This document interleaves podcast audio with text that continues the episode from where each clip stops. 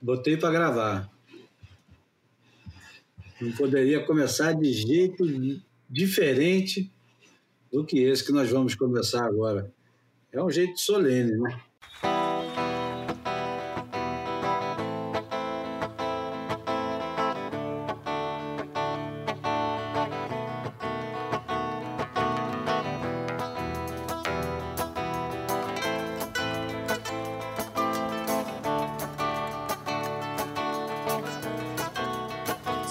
Fuera Maradona, viviría como él. Si yo fuera Maradona, frente a cualquier portería. Si yo fuera Maradona, nunca me equivocaría. Si yo fuera Maradona, perdido en cualquier lugar. La vida es una tómbola, de noche y de día.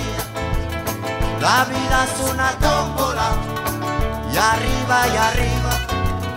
La vida es una tómbola de noche y de día. La vida es una tómbola y arriba y arriba. Si yo fuera Maradona, viviría como él. Mil cohetes, mil amigos, lo que venga mil por cien. Si yo fuera Maradona saldría Mondiovisión para gritarles a la FIFA que ellos son el gran ladrón. La vida es una tómbola de noche y de día. La vida es una. Bom, começando o Boia número 73. É claro que o Boia, do jeito que nós somos, não poderia de jeito nenhum começar sem homenagear o, o Diego. O, o, Diego, o Diego da galera, né? o Diego do povo, o Diego de la gente, o, o maior jogador dos últimos é, 40 anos, depois do, depois do Pelé. Né? Tudo em futebol tem que ser depois do Pelé. Essa conversa, aliás, ou antes, de. Né? ou antes. Ou antes, isso, antes, antes. Durante não existe, porque só existe ele e o Garrincha, claro. Mas é incrível que existe um, uma necessidade enorme de colocar o, o Maradona sempre em comparação, medindo numa balança é, imaginária contra o Pelé. E aparentemente ninguém entende, ou, ou pelo menos eu entendo, que o, o Maradona não existiria sem o Pelé e sem o Garrincha. Eles são complementares assim como quase tudo no, no futebol e no esporte, e por que não na vida. É complementar, não é um contra o outro. O Maradona não é o, o bem e o Pelé é o mal. O Maradona, ele, ele foi grande dentro e fora de campo, o Pelé foi enorme dentro de campo, nem tão grande fora de campo, mas isso não diminui em nada o que ele fez dentro de campo. E a gente vai começar falando um pouco do Maradona, porque o Maradona ele diz muito do Boia, diz muito de cada um dos camaradas que está aqui hoje conversando. Eu queria começar dando boas-vindas ao nosso convidado especial, Christian Bezerra, que é o COO, Chief Operation Officer é, da WPS. A WPS ele vai explicar já o que, que é, mas antes, o nosso. Hoje eu estou gravando, em vez de gravar na terça-feira, estamos gravando na segunda-feira. Vou dar boa noite ao Bruno Bocaiúva e ao João Valente. Então, por ordem alfabética, Bruno, boa noite. Como é que estão as coisas aí em Búzios? boa noite, Júlio. Pô, boa noite, João. E bem-vindo, Christian. Pô, já estava esperando um tempo essa participação, já tinha mandado um, alguns áudios para a gente. E é, e é um prazer tê-lo tê conosco, boiando por esse planeta água. Obrigado. Bom, boa noite, gente. Boa noite, João. Não, calma que eu vou. O Christian vai entrar solenemente depois do João. João, como é que estão as coisas aí em Cascais? Aqui está escuro já, faz tempo, quase 11 horas da noite. É, agora, tipo, tão, acho que estamos dentro da primeira semana contando já com os sete dias para trás, em que a gente já começa a sentir aquele frio do inverno, muito vento terral. Mais uma semana passada foi um absurdo de onda perfeita. Essa semana está começando tudo de novo. Enfim, estamos na temporada. Bom, bem-vindo, Christian. É, o Christian mora na Austrália. Agora o dia está começando lá na Austrália.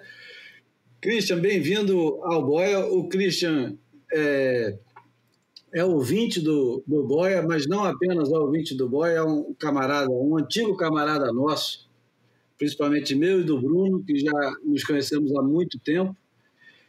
E Queria saber se hoje tem onda aí na Austrália. A temporada tá boa, porque o outono foi o melhor outono dos últimos 20 anos, né? Pois é, bom dia, pessoal, boa noite aí no Brasil. Muito obrigado por essa honra de estar participando do meu podcast favorito, Sem Querer Babar Ovo. Eu não faço isso. Sou fã de carteirinha e fico ansioso aqui, esperando sempre o Boia Semanal, ou então o Papo com o Tito, através do do programa dele no YouTube, enfim. É, mar tá ruim, primavera aqui, a gente teve muita, muita onda durante esse ano inteiro, assim como o resto do mundo. Foi um ano generoso, né? Principalmente considerando que a maioria das pessoas teve mais tempo para surfar, de alguma forma ou de outra, trabalhou de casa, enfim, todo mundo reclamando que tá crowd em tudo que é lugar. Mas o, né, a oferta de ondas, eu acho que globalmente foi bem generosa. E aqui também. Eu acho que parou de dar onda basicamente daqui a duas, três semanas. Tem uma marolinha aqui, eu moro em Sydney, eu moro aqui pertinho de Marubra, né, pertinho de Bondi, sempre tem uma, um birubiruzinho, né? Mas hoje não tem nada muito especial não. Amanhã vai entrar um solzinho aqui com 12, 13 segundos de intervalo, que deve dar uma brincadeirinha boa. É, nos riffs ali por, por Cronola, tem Voodoo por aqui, que é 30 minutos da minha casa. É, tem, tem boas ondas aqui, ondas realmente de qualidade internacional, as ondas que o e o Richard March Dog cresceram ali em Cornell, perto de Cronola. Enfim, vai dar onda, mas hoje não. Hoje é dia de boa. Ô, Christian, você é, era detrator ou você era entusiasta do Maradona? Tá, eu, eu sempre fui admirador de um bom futebol, né? E ele também tinha toda a parte de entretenimento né, que ele sempre ofereceu fora de campo. E por coincidência, acredite ou não, eu morei muito tempo no Japão, né?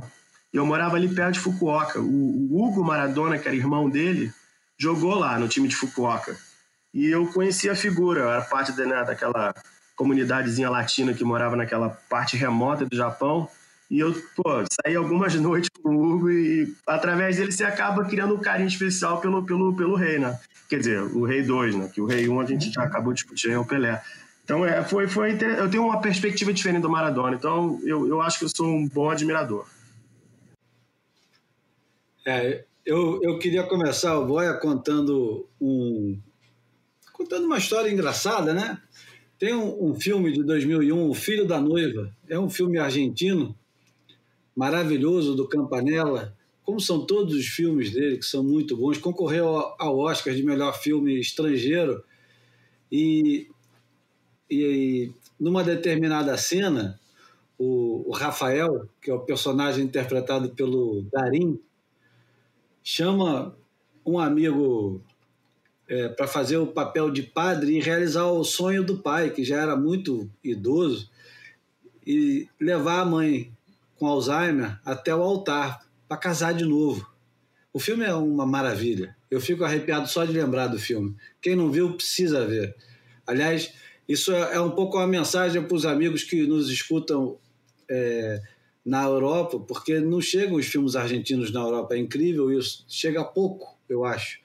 E quando eu falo dos filmes argentinos com meus amigos europeus, eles falam: não, não vi, não chegou aqui pois procurem. Se bobear, tem até no YouTube para assistir, vale a pena.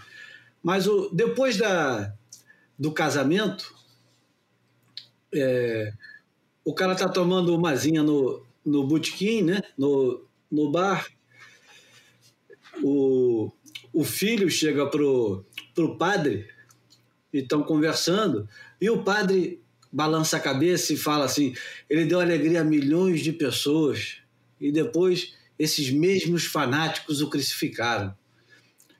Aí o, o Darim fala: acabou o show, chega desse negócio de Cristo. E o padre falso falou: que Cristo, porra? Tô falando do Maradona. o Maradona. O Maradona tinha essa dimensão para o povo argentino, tinha, não tem e vai ter sempre, né? Eu acho que todo mundo já deve estar um pouco cansado de ouvir tudo que foi falado e é falado ainda sobre o Maradona. Eu cresci na era Zico. Então, o, a minha referência de futebol sempre foi o Zico. Quando surgiu o Maradona, para mim foi um, um ciúmes enorme, cara, porque eu aprendi a idolatrar o Zico como flamenguista e depois de, do que tinha se passado aqui no Brasil, né? Depois, imagina, eu nasci em 67, o Zico estreia em 71, 72, começa a, a ganhar corpo e jogo a partir de 73 e a partir do final da década de 70 que o Zico explode e se torna o jogador que se tornou. Enfim, quando aparece o Maradona, eu, eu fiquei muito enciumado e eu tinha, tinha raiva, era um sentimento vil, pequeno. Eu não gostava de ver aquele cara é, tomando o lugar do meu ídolo. O Zico era para ser o grande jogador dos anos 80, o Zico era para ser o, o cara, na minha opinião, na minha visão pequena de garoto mimado da Zona Sul. Eu queria o Zico como, como ídolo da, do mundo inteiro. E o Zico, no entanto, perde aquele pênalti. Aliás, perde, perde o, o, o pênalti em 86, que, que é, dilacerou nossos corações. E o time de 82 perde para a Itália, aquele jogo inesquecível que muda a história do futebol para sempre. E veio o desgraçado do Maradona em, em 1986 e, e devolve a alegria do futebol de um jeito que a gente já não achava que a, aconteceria aquele tipo de coisa e, e, não achava que isso aconteceria sem ser nos pés de um brasileiro. Eu acho que ninguém imaginava que o, o milagre do futebol, aquele, aquela coisa absurda que aconteceu é, no jogo contra a Inglaterra, e não apenas no jogo contra a Inglaterra, porque depois contra a Bélgica o Maradona faz dois gols de novo é. na semifinal. E um quase o... tão bonito quanto. É, não, não é. dá para fazer tão bonito quanto, é. né? Porque é, o, o segundo gol dele, quatro minutos depois dele fazer um gol de mão contra, contra uma Inglaterra é, que se julgava infinitamente superior depois de uma nação dilacerada pela Guerra das Malvinas, e uma guerra uma guerra suja pelos dois lados, pelo lado da Argentina, porque o governo militar argentino mentia para o seu povo, enquanto é, os argentinos eram mortos. Pelo governo também é, é, também sujo da, da primeira-ministra Margaret Thatcher, uma guerra um, um, pouco sem motivo, e aquela era a geração que estava indo para a guerra, na geração do Maradona, era a geração que foi para a guerra, três, quatro anos antes. E o jogo tinha aquela representatividade que era muito maior do que o futebol, muito maior do que o que estava acontecendo no campo. E os jogadores tinham essa consciência, tanto de um lado quanto de outro. E o, o gol que ele faz, com aquela narração que todo mundo já deve ter ouvido, quem não ouviu precisa ouvir, a narração de um, de um locutor que eu acho que é de nacionalidade uruguaia, né? nem argentino, que ao narrar o gol, ele começa a gritar: Quero chorar, quero chorar, quero chorar. O que, que você fez? De onde você veio? Quer dizer, o, o cara faz o futebol se tornar uma coisa tão grande que eu acho que a gente se relaciona muito assim com o surf. O boia, ele é isso, né? A gente transborda o surf, derrama o surf para todo tipo de coisa. O surf ganha uma dimensão, ele ganha uma importância tão diferente do que deveria ser, e mesmo assim, a gente não cansa de lembrar vocês que o surf é só mais uma coisa que a gente faz na vida possivelmente a coisa mais importante que cada um vai fazer em algum momento da vida, seja na infância, na adolescência, até mesmo na idade adulta. Mas o surf em si não salva ninguém, não é, não é nada demais. E o Maradona, e essa é a ligação fundamental entre o surf, o surfista, o futebol e o jogador e o Maradona. O Maradona ele falava que dentro do campo ele se sentia exatamente como você ouve desde a época do Tom Blake, neguinho falando que se sente dentro, de, dentro do mar, pegando onda. Ele dizia que os problemas sumiam todos, porque ele é de uma origem humilde. Dentro do, do campo, tudo era, era fantasia, né? Tudo, todos os problemas sumiam, então a cabeça dele ficava vazia. Quando ele começava a jogar bola, ele era o Maradona. E eu acho que nesse aspecto, e aí agora eu já vou convocar os nossos amigos a, a, a conversar um pouco mais, porque isso está se tornando monótono. É, a gente percebe que várias coisas têm a mesma dimensão do, do surf e do futebol. Para um vai ser o surf, para outro vai ser o futebol, para outro vai ser a literatura, para outro vai ser o teatro, para outro vai ser a música e para o outro vai ser fazer cerveja artesanal, enfim. Não faz a menor diferença, contanto que você tenha a paixão pela coisa. O, o, o João, onde é que você estava quando o Maradona morreu? Fez alguma diferença o lugar que você estava? Não, não fez diferença nenhuma. É, a única diferença que poderia ter sido feita é, seria eu não ter acesso ao computador, porque mal soube da notícia, eu voei no computador e comecei a, a vasculhar as notícias, os obituários que estavam sendo feitas. Aliás, pelo amor de Deus, né, cara? Como os caras preparam isso, né, cara? O Guardian já tinha um. Pô, já tinha umas 10 matérias, assim, 10, 10 notícias, entre coluna, entre retrospectiva. Os caras já têm isso tudo preparado, né, cara? Os caras têm uma lista de nego que pode, que pode morrer que vai obrigar a, a a, a, a, escrever essas coisas, né? Pô, parece que já tá, e já tá tudo preparado, né? Pô, um, daí comecei a ver as coisas, daí ia nas redes sociais, ver as reações, que é o meu jeito de participar, né? Tô ali isolado, não, não, não conseguia partilhar assim do, do, do, jeito que eu queria com ninguém que sentisse é, a mesma coisa que, que, que eu sentisse que, que o Maradona teve na vida dele o mesmo impacto que teve na minha, que aliás tem um paralelo muito grande com você. Eu também senti uma inveja desgraçada, um ciúme desgraçado do Maradona por causa do Zico, é, ainda por cima, porque no auge do Zico, eu morava em São Paulo, cara, então era eu contra todo mundo, cara, todo mundo, por qualquer pretexto que tivesse para. Se não era Pô, era o Reinaldo, era Falcão, cara. Qualquer um, qualquer um que aparecia era era era era para botar o Zica abaixo, né, cara? E quando apareceu o Maradona, pô, realmente foi o argumento de já que no Brasil a gente ganhava de todo mundo, né? Quando apareceu o Maradona era o argumento para todo mundo. Daí lembro do jogo contra o Boca Júnior no, no e eu assinava placar na época. O jogo contra o Boca Júnior no Maracanã. Daí teve os caras fizeram estatística, passe por passe, caminhada por caminhada, e o Zico, na avaliação da, da placar, ganhou. É, mas, cara, mesmo eu já naquela época, eu olhava aquilo, já li aquilo e falando, porra, cara, ninguém tá forçando a barra, cara. O Maradona é bom mesmo, cara. Não tem jeito, o cara, o cara é fora de série e. É, enfim, até hoje, hoje eu vi uma, uma, uma estatística interessante é, entre o Maradona e o Zico que, na, na frieza dos números, dava, daria para afirmar que o, que, que o Zico foi superior, superior ao Maradona. Tirando Copa do Mundo, pô, tem mais títulos, tem mais gols marcados pelo clube, tem mais gols marcados na, na, na, na pela seleção, é, tem. Já não lembro mais o que, mas ganhava nos quesitos também.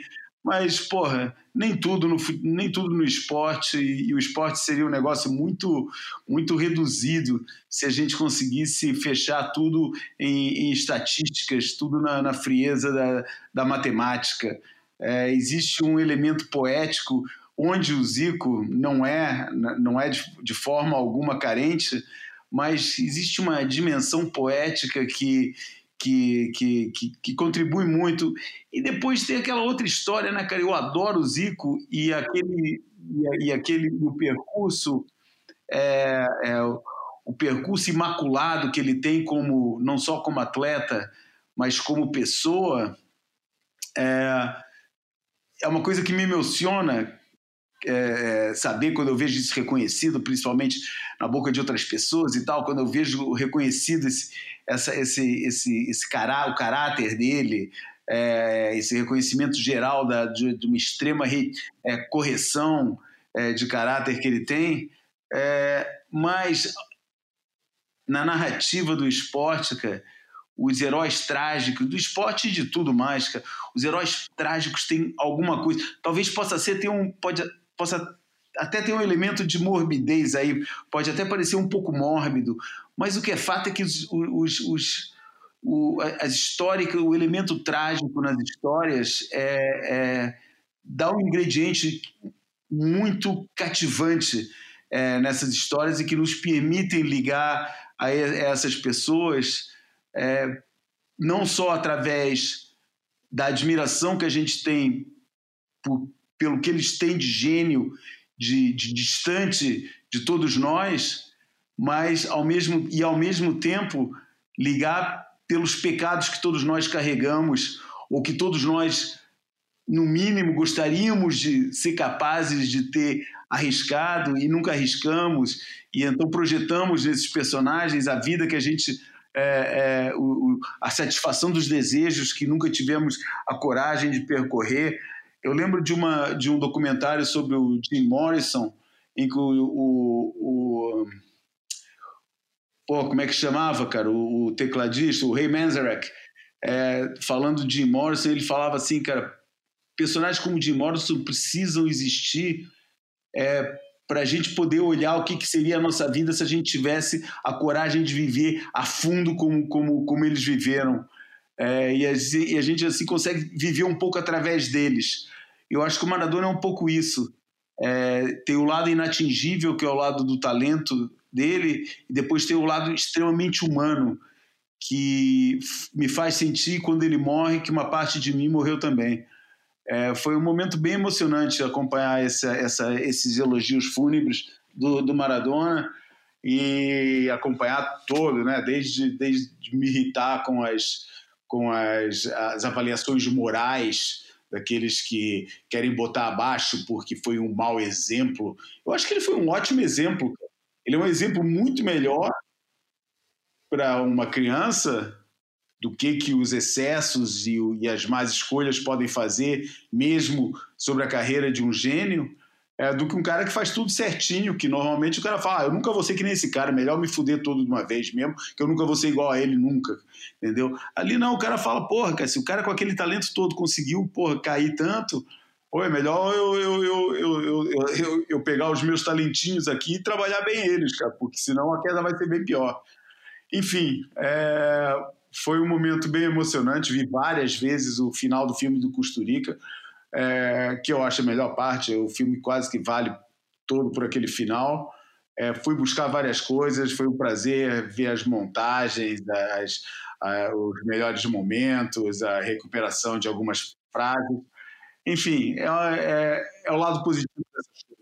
Segue o próximo.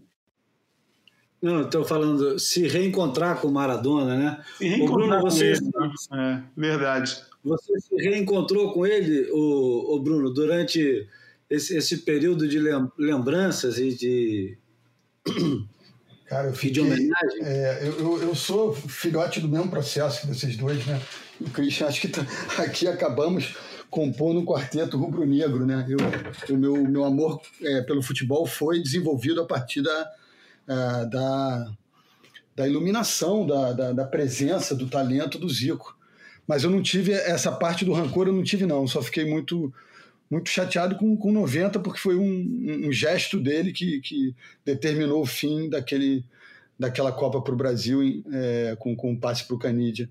E eu tive alguns momentos de muita raiva dele, mas sempre o respeitei muito. Mas fiquei encantado com, com, com, a, com a devoção do povo argentino. Fiquei como, como um personagem rico, né? E, e vou também um pouco nesse caminho do João aí que ele deu muito exemplo do que não fazer fora de campo, mas exatamente por se expor muito, ele, ele mostrou né, é, que, que ele é como, como todos nós, né, passível de erros, de acertos, e, e e, é, é, outro planeta, né? É, Argentina e Brasil é, tem, tem tantas diferenças.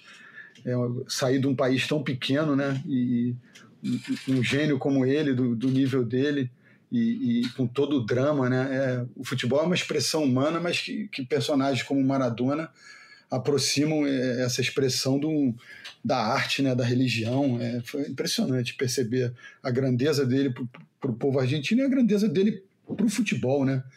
E, enfim, a, a referência dele ao, ao, Rivelino foi sempre é, muito honrosa também. É, é por isso que a gente ama essa porra toda do, do, do, surf, do futebol, é por conta desses personagens, da riqueza desses caras. Ele é um herói e anti-herói ao mesmo tempo, porra. E, e, e, e, como é perverso, né, esse, essa, esse, essa crucificação em, em, praça pública que alguns tentam fazer, né? Eu vi um, uma coisa que deve ter girado na internet em grupos por aí, que, que é perversa, de muito mau, é, mau gosto, que é comparando Pelé e Maradona, e no final colocava é, uma quantidade é, estimada de pó que o cara cheirou na vida, e aí botava não sei tantos quilos para ele, zero quilos para o Pelé, e no final terminava com a pérola do, do, do mau gosto, que era que o Pelé tinha comido a Xuxa e o Maradona não. Porra, impressionante como as pessoas perdem tempo para porra, uma coisa tão, tão baixa, tão vil. É, o, o, cara fez isso, exemplo de, de, do que fazer dentro, dentro do campo, exemplo de, de, é, de criatividade, de espontaneidade, né, cara? Aquela, aquele aquecimento dele num jogo lá pelo, acho que pelo Parma, né? Que, pelo Napoli. Pelo, pelo Napoli, desculpa o, o ato falho. Pelo Napoli é, é, porra, é um espetáculo que, que não, não, interessa o que, é que aconteceu naquele jogo, né? Mas o, o jogo de cintura do cara, o domínio da bola, puta que pariu, parece. Um balé, né? Que isso, é de, é de, é de outro planeta, né, cara? O cara tocando com o ombro, a, a coisa. É, exatamente. É, é por isso que o cara é, é, um artista, é um, é um gênio da bola, é um, enfim, é um imortal, né? Aí a gente consegue, consegue perceber que a narrativa vai, é, ele continua sendo, passa a ser maior ainda, né? Mas aí tem essa narrativa póstuma, né? É, né? ele não morre, né? Ele, ele, ele, ele leva, é, ele potencializa aquele, aquele clichê do, do as lendas não morrem, né? Porque a gente vai percebendo que, que, ele, que ele se agiganta ainda mais, né? Com, com a morte, as pessoas com, com, com, começam a empilhar né? os feitos e, e, e, os dramas vão dando molho né? no meio desses feitos, né? Então, assim, é, é, um, é um, é um prato muito saboroso para quem gosta da vida e para quem não, não julga as pessoas, né? que a gente falou isso outro dia, o Júlio, né, sobre essa, essa coisa do, das pessoas que se tratam hoje em dia, é, o ídolo para cá, o mestre para lá, e idolatria é algo muito perigoso, e ele, eu acho que ele foi vítima dessa idolatria, né? Como esses heróis são, às vezes, de fato, né, aquela, são príncipes né, aprisionados, como aquela princesa aprisionada no, na torre da, do castelo, né, cara? Porque aí todo mundo quer um pedaço do, do cara, todo mundo quer viver, né, respirar o mesmo ar, todo mundo suga muito essas pessoas e às vezes eles se, se encontram muito sozinhos, né? E, enfim, e fala-se muito em, em, drogas e tal, e, e ele foi, coitado, é, a, a, cocaína foi a droga do, do, dos anos 80 e ele viveu apogeu nos anos 80, então ele devia ter alguma predisposição e potencializou uma série de questões negativas e e é isso, fica de exemplo que, que às vezes esses caminhos, essas bifurcações que a vida nos oferece, estão é, tão cheios de perigo, mas nem por isso porra, diminui o, o, o tamanho, o vulto né, do, do, do personagem, do, do, mito. Na verdade, até isso acaba dando um pouco mais de, de, de substância, de textura para o mito. Né? Eu acho que exatamente o fato de, do, do erro é. e do erro seguido é, mostrou, como o Galeano disse, é, que ele era admirado não apenas pelos malabarismos e pelo que fazia dentro de campo, mas porque ele era um deus sujo, pecador, o mais humano dos deuses. É. E, e, não apenas ele, né, mas é bom que na literatura sul-americana sul a gente tem o, o Oswaldo Soriano, o Eduardo Satieri falando e o Galeano escreveram coisas maravilhosas do Maradona. Também escreveram sobre Pelé, o Galeano tem coisas lindas sobre Pelé. E, e tem um, uma coisa bonita caramba para quem gosta de futebol nessa história toda, é que, diante da lembrança do constante do, do Pelé, ao se recordar do Maradona, acabou voltando à memória do Garrincha, que talvez fosse um personagem muito mais próximo da história trágica do Maradona do que o Pelé jamais foi, uhum. né? O Pelé sempre foi um bom garoto, né? As coisas meio que deram certo para o Pelé, enquanto que na vida do Maradona as coisas iam dando errado, né? O, o Christian, agora que, que a gente já falou sem parar é, de Maradona, já, já podemos mudar de assunto você quer falar um pouquinho também sobre o encanto que o Maradona tinha? Não, eu, eu, eu vocês falaram de forma tão elo, eloquente né, sobre o, o Maradona que eu não quero nem estragar o que vocês já fizeram. Mas eu vou dar um exemplo para refletir um pouco mais a parte boa do ser humano né, e do alcance do Maradona. Eu achei uma homenagem muito incrível que até né, a lágrimazinha desceu aqui do meu olho. Nesse final de semana teve o um jogo entre o All Blacks e o time da Argentina, que inclusive ganhou né, da Nova Zelândia, o All Blacks, há, duas semanas atrás, que foi uma, um, nossa, foi uma, uma, eu não diria uma zebra, mas uma façanha, entendeu? Porque o All Blacks é, porra, é o Brasil do, do né, o, o Brasil no futebol, os caras são no rugby e a Argentina ganhou dos caras. Nesse final de semana teve né, a, a nega e, caras, eles fizeram a raca, né? O time da Nova Zelândia. Acabou a raca, o capitão foi, entregou a camisa do All Blacks com o nome do Maradona atrás pro capitão do time da Argentina. Pô, aquilo ali foi emocionante, cara. Foi assim, caramba, pra tu ver como como que é, né, cara? Assim, na Nova Zelândia, lá no. Aqui a gente é down under, né? Nova Zelândia é under Under. Os caras estão lá, no, entendeu? Lá na Antártica. E é. teve uma homenagem dessa, assim, que foi uma coisa muito genuína e bonita. É, então, só queria terminar nessa nota, porque ele foi realmente uma pessoa, como vocês falaram de forma muito, muito bem dita, é, que ele, ele, ele, ele mostrava realmente o ser humano de verdade. O ser humano não é esse cara perfeito, é o cara que, meu irmão, vem das trevas e está naquele mundo ali tem aquele talento, mas tem aquele demônio e aquele, aquela dança do, né, de como você é um, um sobrevivente e, chega no nível que ele chegou e, e, tem o impacto que ele teve. Então, realmente, não tem como ignorar ou ter ciúme, como vocês tiveram, que eu também tive, que eu também venho da escola do Zico. Inclusive, quando eu morei no Japão, quando eu conheci bem o Hugo, que era irmão dele, era justamente na época que o Zico estava lá desenvolvendo futebol com Kashima, entendeu? Então, é, eu, eu, eu, eu é, foi uma perda incrível e é, vai fazer falta, mas outros ídolos virão e a história continua. Só para encerrar, então, com, com a chave de qualquer coisa e outra frase que Maradona era um grande frasista, mas ele também inspirou grandes frasistas a escrever sobre ele. E o escritor Rosarino Fontanarossa escreveu o que me importa o que o Diego fez com a vida dele, me importa o que ele fez com a minha. E o que ele fez com a nossa, né, cara? O que ele fez com a nossa vida é, é fogo. Enfim, tem, tem muitas analogias aí no meio dessa história, né? A gente pode associar um pouquinho o Maradona ao, ao Andy Irons, a gente pode associar o Maradona um pouquinho a, a, a todos esses ídolos caídos, né? Aqueles caras que a gente aprendeu a admirar e depois olhar com uma certa compaixão. E, e é, é, é, é curioso como as coisas vão se costurando aqui no Boia, mas o, o final da carreira do surfista às vezes leva para um, um, um lugar muito escuro, né? É difícil alguém sair da carreira do, de surfista profissional, principalmente quando está participando do circuito mundial e, e começar qualquer outra coisa.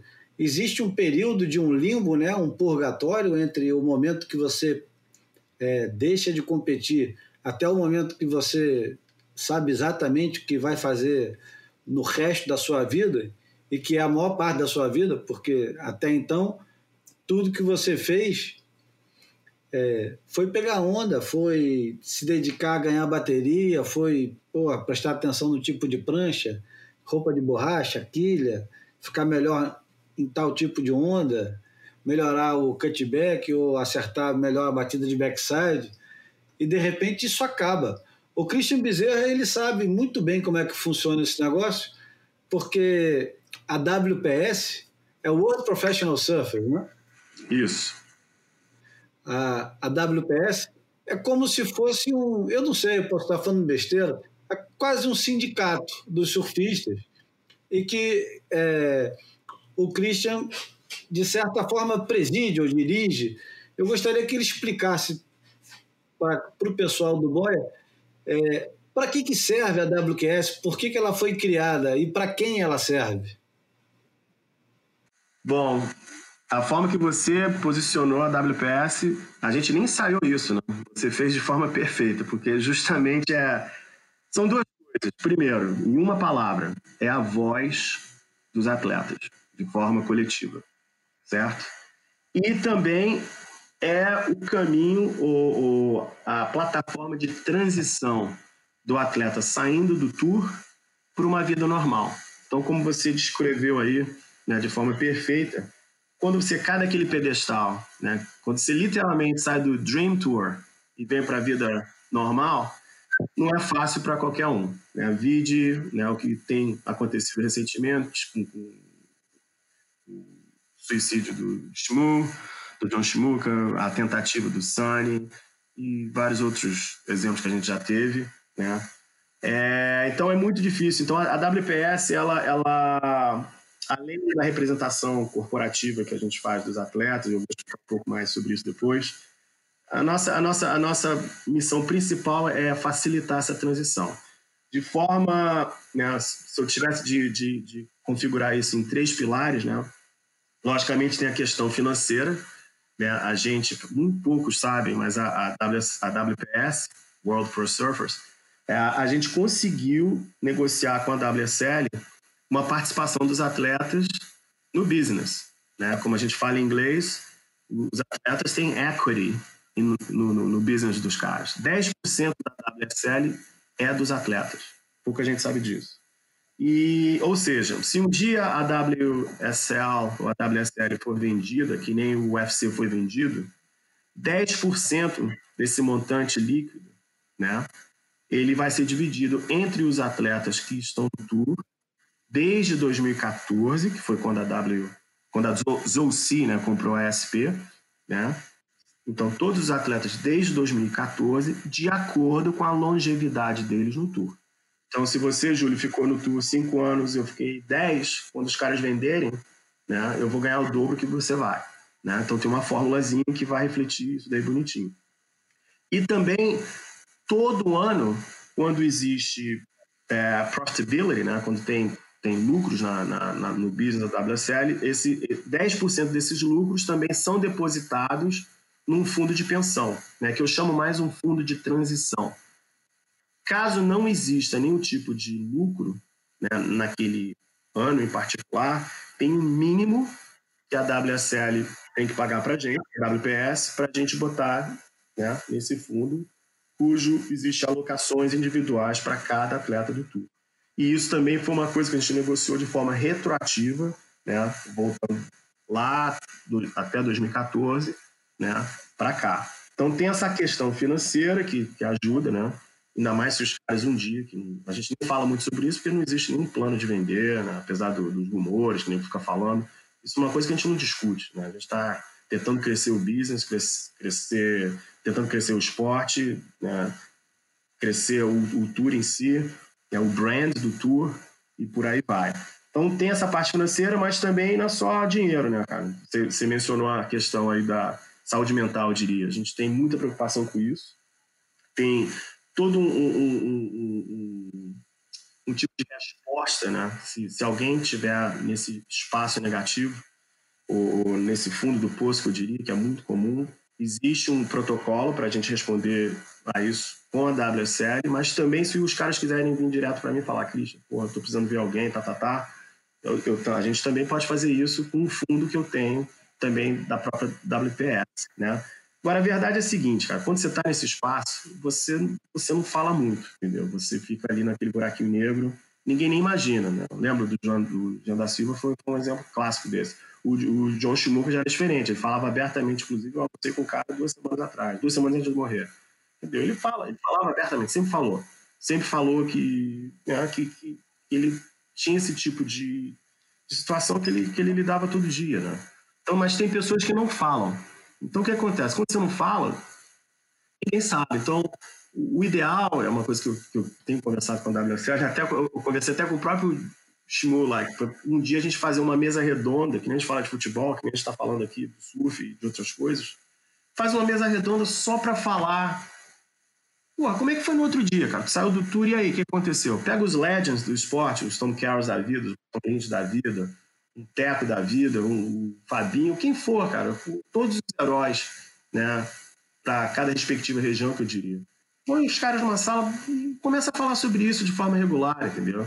O, o, o atleta que está ali sentado numa reunião dessa, né? então eu diria, eu faria uma, algo assim, até na minha própria reunião da WPS, que eu tenho regularmente com os atletas, você começa a discutir isso como se fosse uma conversa de botequim, entendeu? Quebra aquele tabu e o cara não se sente como se ele fosse o único que tivesse naquela situação. Então, às vezes, dinheiro, ter todo um programa com estrutura, com, com psicólogo ah, disponível, com até com hotline, né? Pro cara, se o cara quiser pular da ponte, ele pode ligar antes para não pular. Com toda essa estrutura, acho que o que é mais necessário seria esse diálogo constante, entendeu? Que é o que a gente está tentando fazer. Então, tem essa parte, né? Voltando aos pilares, né? Que, que a gente tem na WPS. Tem essa parte financeira, tem essa parte saúde mental e tem a parte de educação também. Eu, eu, eu, eu fechei parcerias com acadêmicos, por exemplo, aqui a gente tem o TAFE na Austrália, que é tipo a escola técnica aí do Rio, tem outras aí no Brasil.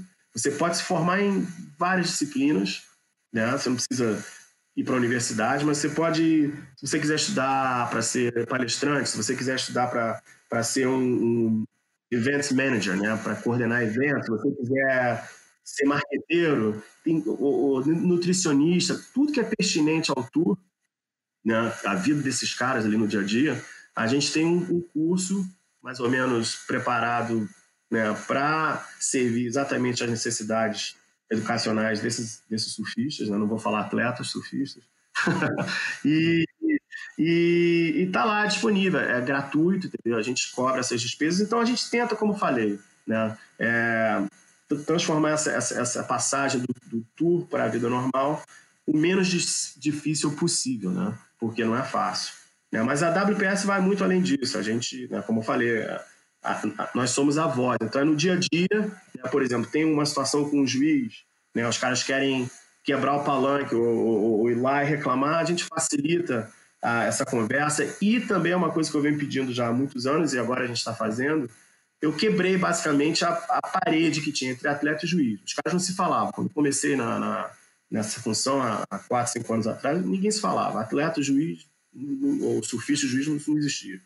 Então, pô, isso é um absurdo, né? A gente tinha que ter um pouco mais de transparência, quebrar esse diálogo e ter reuniões constantes para falar até do futuro do esporte. Como é que a gente vai julgar determinadas manobras que a gente executa que vocês, apesar de serem bons surfistas, nunca executaram, entendeu? Qual a diferença de um double grab rail para um single grab rail, o que for, entendeu? Ter essa conversa mais para os caras entenderem né, que um backflip, né, eventualmente vai valer mais ponto do que, sei lá, alguma outra manobra. É, então isso só pode acontecer com diálogo. Né? Antigamente, eles iam para a água não sabiam o que precisavam em termos de critério. Eu pedi, isso aí aconteceu logo depois da bateria do, do Medina com o Nick Fanning. Quando em pipeline, o Medina tirou um 6,5 no aéreo em pipeline, quando ninguém sabia que fazer manobra em pipeline, porra, dava ponto, entendeu? Pipeline, historicamente, era a tubo, entendeu? Ninguém deu aéreo e ganhou ponto, ou ninguém ganhou ponto fazendo qualquer coisa que não fosse um tubo, com exceção do Tom Carroll dando aquele layback, que a gente, aquela rasgada, layback, re-entry, que você quiser chamar, né, histórica que a gente sabe. Né? Então, Mas então, ele ganhou porra, como é? E meio. Ele ganhou ponto, o Tom Carroll ganhou, eu tava pensando nessa, ah, ele ganhou não, ponto. Não, desculpa, não, não, tô falando do, do Medina, é. Eu acho o que Medina ficou mais marcado na memória do que ponto mesmo, né? Principalmente é. porque ele pegou muito tubo nesse campeonato. É, por isso nem precisava do, dos pontos da rasgada. Acho que a rasgada marcou mais pela, pela ousadia do que pela pontuação. Exato, verdade. Exato. Mas tentando com, com a situação do Medinho. Então, como a gente não sabia que aquilo dava ponto, eu falei, pô, por que, que não escreve no, né, antes dos campeonatos agora? A gente escreve num quadro negro. Quando o cara entra na bateria, tem um quadro, quando ele vai pegar a jersey, tem ali no quadro negro escritozinho, ó, pode dar aéreo que vai dar ponto, pode, o foco vai ser carving, o, foto, o foco vai ser inovação, o foco vai ser um pouquinho de tudo. O que for, explica, que aí o nego já sabe o que vai fazer antes de entrar na água. Então agora a gente recebe um, um WhatsApp diário, assim, até muda durante o dia se o critério mudar, falando exatamente do critério, entendeu? Speed, power, flow, isso daí é irrisório, é muito, muito horizontal, não diz nada. Quero saber se eu tenho que dar aéreo, eu tenho que dar, tenho que dar carving, eu tenho que tirar tudo, o que, que eu tenho que fazer? Entendeu? Mais ou menos. Então, esse diálogo entre o juiz e, a, e, e surfista, a gente, a gente conseguiu melhorar bastante. Então, é parte do trabalho que a gente faz. Mas, pô, tem a representação corporativa, que essa é a mais importante, né? Que dita um pouco do futuro do esporte. Inclusive, é, o contrato que a gente fez, a gente pode falar depois, o Surfers Agreement, demonstra muito isso. Eu sento no conselho da WSL, entendeu? Então, eu converso lá em Nova York com os investidores, né? Todo mundo que, né, que todo mundo critica, pô, os caras não sabem nada de surf, como é que os caras estão ditando o futuro do esporte. Tem uma representação ali que a gente tem essa conversa e eles escutam a gente, né? Então, por exemplo, não existe nenhuma forma e está dentro do Surfers Agreement é, do, do, acordo que a gente tem entre, entre surfista e, e, e, a WSL, a WSL não pode mudar o esporte da noite para o dia. Né? A, gente, a gente protege a integridade do esporte para qualquer mudança que, que vai existir, por exemplo, todas essas mudanças que estão havendo nesse ano, né? O playoff, tudo isso que, que a gente está cansado de conversar. Isso tudo foram coisas que a gente teve que negociar, entendeu? A gente teve que, que concordar. Se a gente quisesse botar o, o, pé no chão e falar, não, a gente não entra na água. Se for assim, a gente poderia. Gente chegou a um ponto que a gente teve que usar bom senso também, né? Aonde que a gente vai ceder, né? Porque a gente sabe que os, os investidores querem e pode ser que dê algum alguns frutos no futuro a nível é, financeiro e de, de, exposição do esporte, a nível de marketing, de atração de audiência, mas tem outras que, pô, não, não é legal, entendeu? A gente não, não, não gostou. É, por exemplo, há dois anos atrás, para dar um exemplo mais simples, quando a Sophie chegou para mim no Brasil, falou, cara, a gente vai ter que cortar a repescagem dos eventos ano que vem. Eu falei, putz, eu sei que a audiência não gosta da repescagem, eu sei que para o dinamismo da, da, do evento é melhor e, logicamente, vai cortar um monte de custo, mas é, isso é uma coisa que os atletas, eles realmente não, não se sentem bem com isso. E a gente conversou e foi uma coisa que os atletas, os, os surfistas, falaram: caramba, não tem como. Não, eu não vou pegar um avião, sair daqui lá para outro lado do mundo, meia hora depois entrar na água, rodar, pegar o teco-teco e voltar para casa, entendeu? Eu não estou jogando tênis num, num ambiente controlado. Pô, é o oceano, é completamente adverso, são muitas variáveis que eu não posso controlar. Não dá para eu ter essa performance em, em, em 30 minutos, pô, depois de pro outro lado do mundo, não é justo, entendeu? Então, então foi uma coisa que a gente negociou de forma muito dura e os caras não conseguiram tirar a repescagem, a gente, a gente manteve. Então, isso foi uma vitória do, dos surfistas, né, com relação à WSL, que só poderia ter sido feita através né, de todas essas cláusulas e termos que a gente tem no, no, no Surfers Agreement. Entendeu? Enfim, eu estou desviando um pouco do foco, mas a, a WPS entra nessa confusão toda, cara. No dia a dia, se tiver faltando comida lá no buffet lá do, do, dos, do surfista, a gente vai lá e reclama. Se tiver muito barulho, entrando muita gente na área do, do surfista que a gente acha que não deveria estar ali, eu que vou lá e, e, né, e converso com o Renato, com todo mundo, para a gente né, manter uh, esse tipo de, de, protocolo mais rigoroso. Entendeu? Quando teve a questão de, de, de dos tubarões em Margaret River e tal. Pô, no outro ano, caramba, os caras botaram drone para cima e para baixo, um navio com sensor para ver onde é que tinha tubarão, jet ski, todo, o treinamento, o protocolo mudou tudo. Então, a gente também pediu muito, né? E, então, são conversas assim constantes, né? Agora mesmo, com, com, com a abertura do, do, do, do tour, toda, todas as conversas com referência a, a, ao protocolo de Covid, como que os caras vão viajar, como que eles vão ser vacinados, como eles vão chegar no, no evento e vão ter que passar por um protocolo rigoroso, né? Todas, a, todas as isenções para poder entrar na América, para tudo isso, cara, a gente está no meio da, da confusão. eu, eu queria falar um pouco disso, mas antes de falar disso, eu queria é eu queria que você explicasse resumidamente é, por que, que existe isso, porque é, não existia antes e por que, que existe hoje, porque isso é relativamente é, novo comparado à IPS e à ASP. A WPS foi criada. Eu, eu, sempre imaginei que tinha sido criada nos anos 90, mas você falou que foi nos anos, no final dos anos 80. Mas eu queria saber duas coisas que você pode tentar explicar resumidamente. Uma, o, como é criada a WPS, por quê? E a outra é que você falasse sobre é, o contrato que a WPS tem com a WSL de 10 anos, que foi é, assinado pela Sufi em 2019, antes dela levar o pé na bunda, né?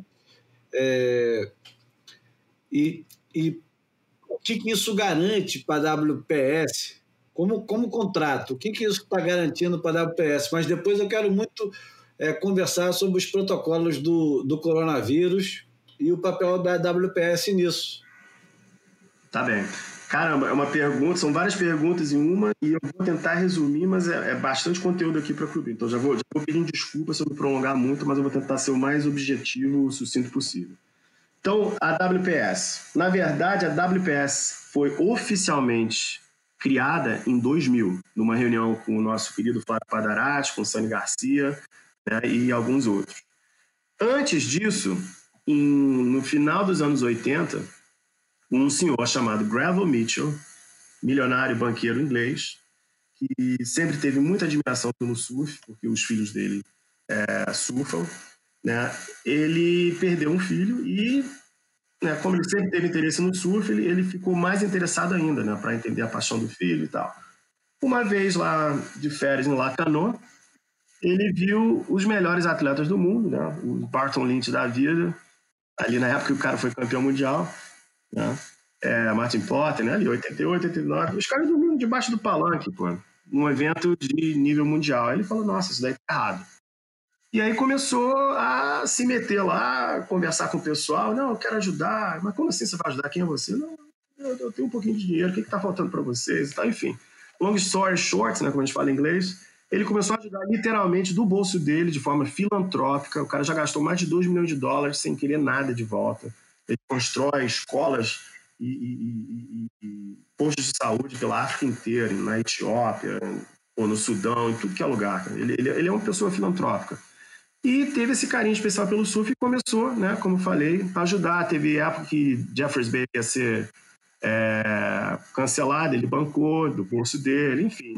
Ele é Deus, cara. Se você perguntar para um Luke na vida, para o pessoal daquela geração, o Mick Fanning, o Parco, os caras todos, o cara é Deus, entendeu? Até para o Barton Lynch mesmo. ele, ele, ele sempre teve esse, esse, esse Godfather é, é, posição, né? essa posição de, de, de, de padrinho do pessoal.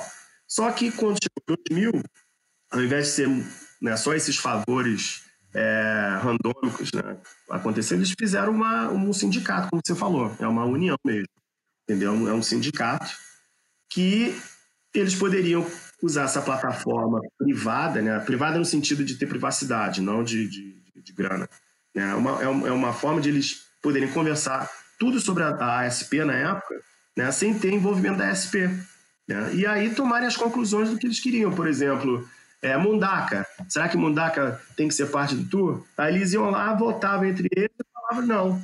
Entendeu? Aí tiraram o Mundaka, entendeu? Ou então, é, na época do, do Wild Card, a discussão de, do Wild Card, acredite ou não, cara, os caras, por exemplo, o Pat um ano com o Rob Machado, os caras tiveram que ir na reunião da WPS falar: ah, não, eu mereço ficar no tour porque disso, isso, isso, isso. E o Pat não, eu mereço ficar no tour por causa disso, disso, disso, disso. Minha contusão foi mais grave que a do cara e tal. Eles faziam, eles faziam tudo isso na reunião da WPS. entendeu? E aí a decisão era levada para a SP eles concordavam, entendeu? Era mais ou menos feito assim. A partir de 2000, né, sempre tiveram essas reuniões regulares. Aí que aconteceu? Aí que vem um pouco do meu envolvimento, né? completamente acidental. Eu, né, não vou falar da minha carreira toda, mas são mais de 20 anos aí na, no mundo de marketing digital. Eu dei muita sorte, eu estava morando em São Francisco, inclusive, Júlio, com o nosso grande querido amigo, que foi aniversário dele ontem, fez cinquentinha ontem, Alexandre Martins, o Blau. Então, eu morei em São Francisco, lá ali em Ocean Beach, muitos anos. Nós fomos ali, né? Residentes, que eu diria, né, os primeiros a se arriscar ali em Mavericks e tal. E aí ele virou monstro. Eu, como sou marolheiro, eu falei: não, cara, Mavericks depois não é para mim, não. Então, isso é outra conversa. Então, eu fui para São Francisco, cara, porque depois do Japão, eu passei quatro anos no Japão, eu, eu sempre gostei de viajar muito e explorar lugares assim. Geralmente o pessoal não surfa, né? Isso daí é outra conversa também que eu não vou nem tocar no assunto. Mas eu acabei parando em São Francisco, né? A, a internet tinha acabado de ser inventada ali nos, nos meados de 90, né, em 95, e eu entrei para Yahoo bem no iníciozinho, né, ali, no finalzinho dos anos 90, 97, 98. Então, aí que aconteceu? O Mano, Zil, muito amigo meu, a gente sempre trocava figurinha. Né? Ali no, no, início dos anos 2003, 2004, a gente começou a se reconectar e conversar mais. E o Mano não era só um cara de tecnologia, ou, ou é, né? Não é só o nosso guru que inventou o webcast, que inventou o Scores Online, né, o Bits and Bytes, ele sempre teve interesse também na questão de marketing. Então eu trocava muito figurinha com ele, eu falei, cara, mano, olha isso daí, cara, presta atenção. Vai um negócio chamado social media, né, mídia social, isso daí é 2004, 2005. Eu acho que vai mudar tudo, cara, vai revolucionar o, o landscape do esporte, né? Não só do sub, de qualquer esporte, qualquer interação do ser humano em, em geral. E eu expliquei mais o que, que, que era, né? A Yahoo tinha uma propriedade chamada Yahoo 360, que a gente estava lançando. E o Facebook e o MySpace, na época, estavam começando também a fazer um, um certo barulho. Quando eu expliquei isso para o Mano, o Mano falou: caramba, Cristian, você tem que explicar, fazer uma palestra para os caras. Eu falei: eu? Mas não, cara, você que trabalha para SP, eu só estou te falando isso como amigo e tal.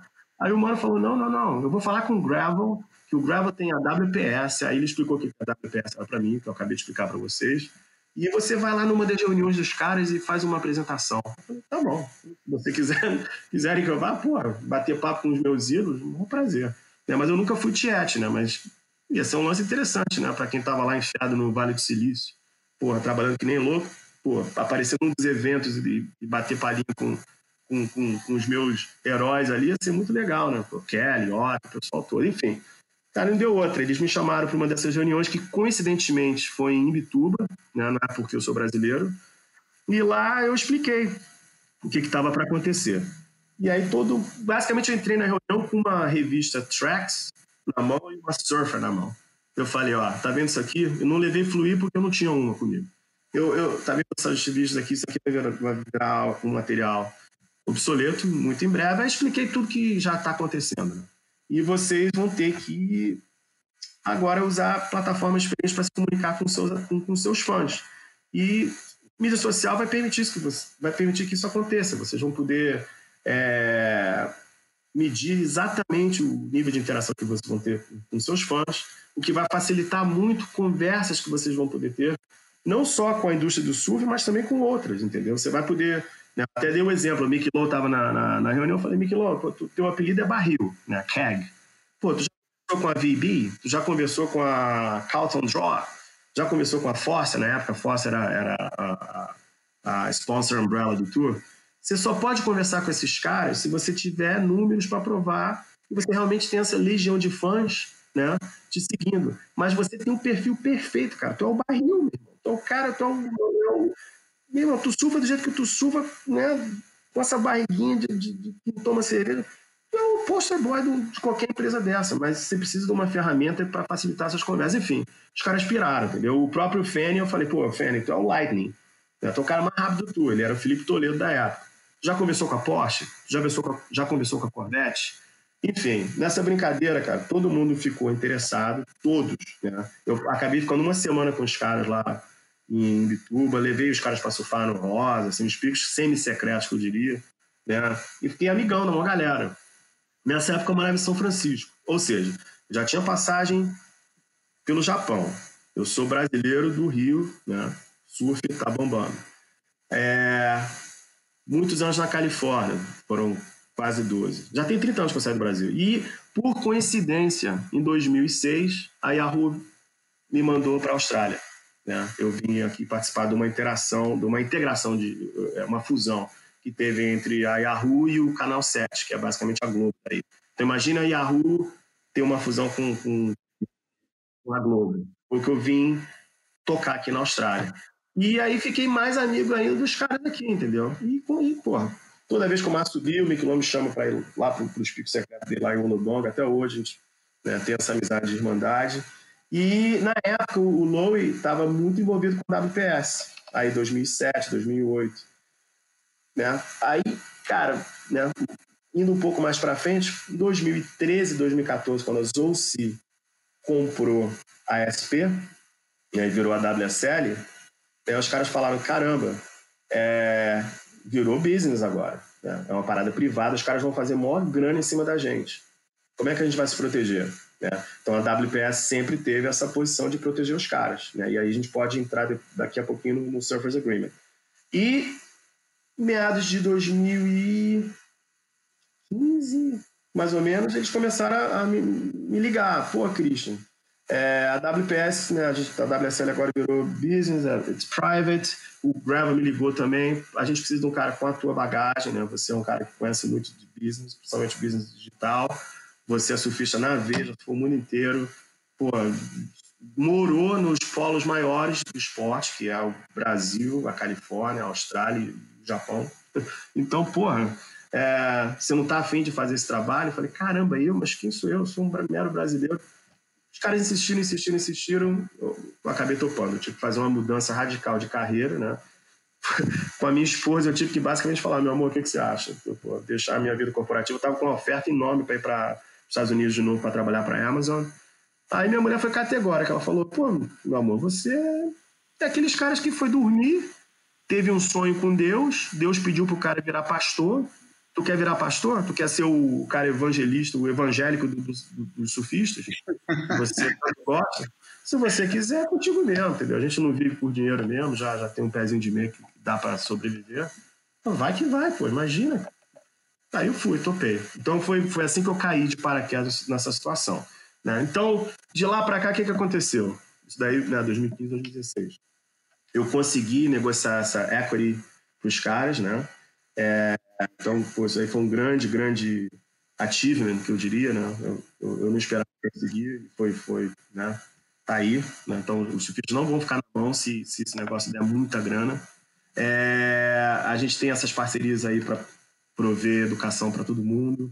Nessa parte de saúde mental, a gente está tentando é, realmente ter um, uma plataforma que, pelo amor de Deus, pare de, de, de, de tem que parar esse negócio de ficar se matando. Não pode, entendeu? E até a, a, depressão em si é difícil, mas tem como se gerenciar melhor. Então a gente está tentando focar nisso também. E tem várias, várias outras coisas, inclusive, agora voltando à, à parte B da pergunta, o Surfers Agreement.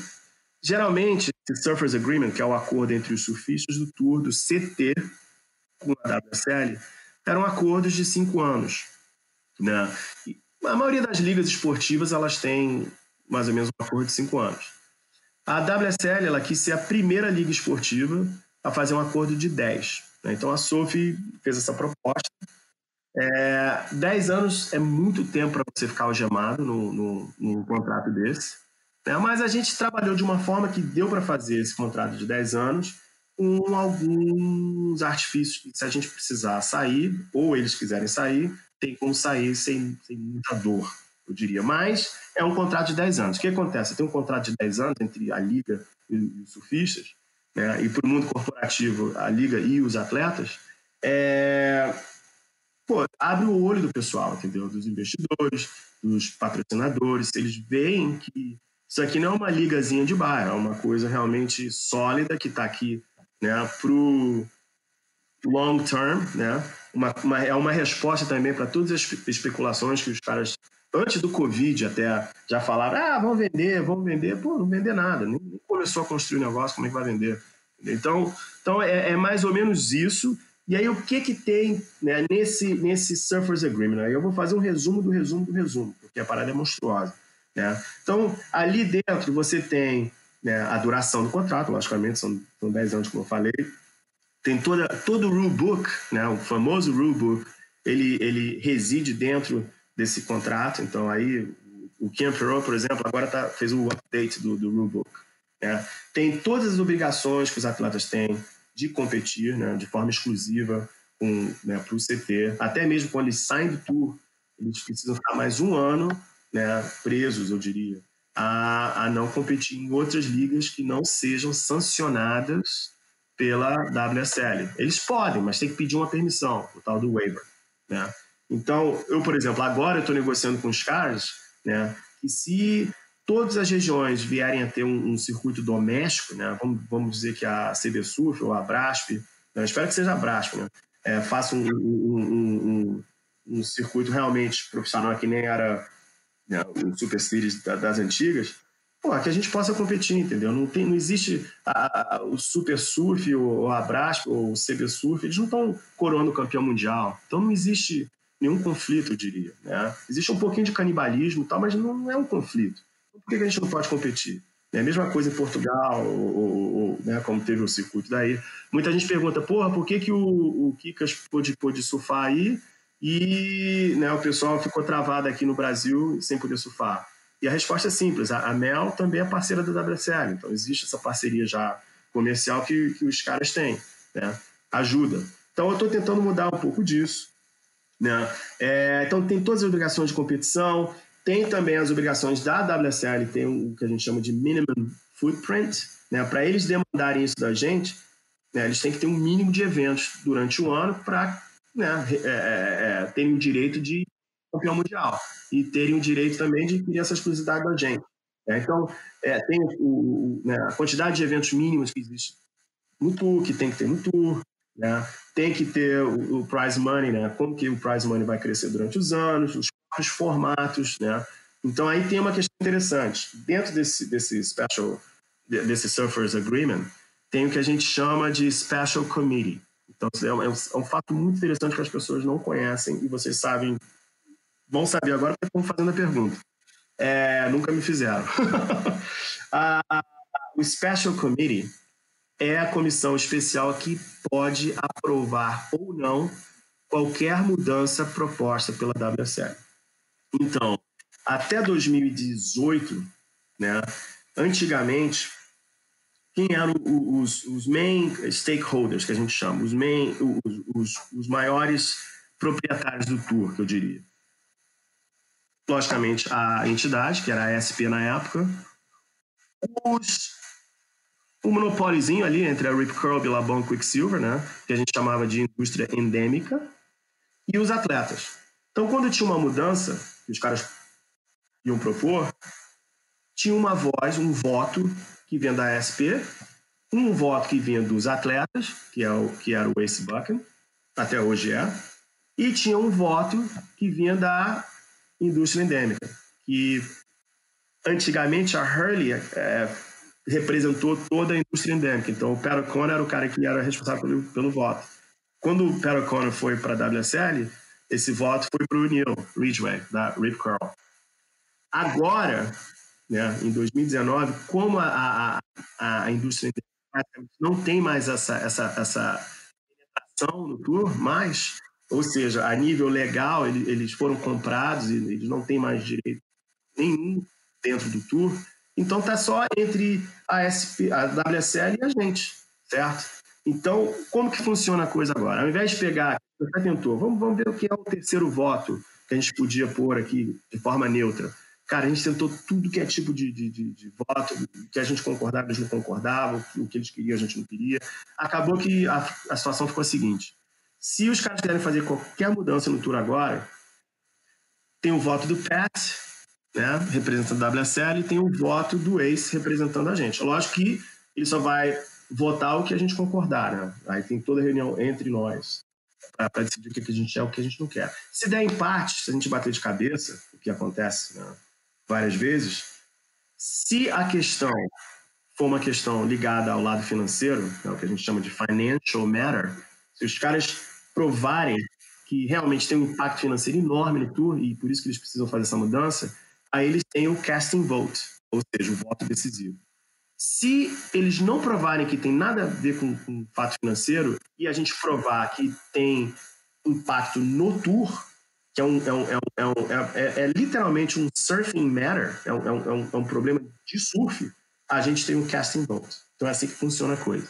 Tá? Então, só para a audiência e vocês saberem, Né? Os caras não mudam o esporte da noite para o dia. A WPS existe para lutar até o fim para manter a integridade do esporte. Né? E para responder também uma coisa bem, bem simples, quando eu assumi esse cargo, né, eu a primeira coisa que eu fiz foi conversar com o Dirk Ziff. Né? Olho no olho, eu quero saber quem é o cara e, e quero saber. Né? É, e eu tive uma, uma primeira impressão excelente até hoje. É, eu, eu, eu decidi que eu não, não existe razão para sair na porrada, entendeu? Não é um sindicato tipo de, de metalúrgico que você vai pau ali o tempo inteiro. Porque sem os atletas, sem os surfistas, né, eles chamam de atletas, a gente chama de surfista, eles não têm tour. Então eles precisam da gente. A gente tem muita força na, na nossa mão. Sem, sem os caras não existe tour. E também, sem o nível de investimento que a gente tem agora, a gente não ia ter a plataforma que a gente tem no momento.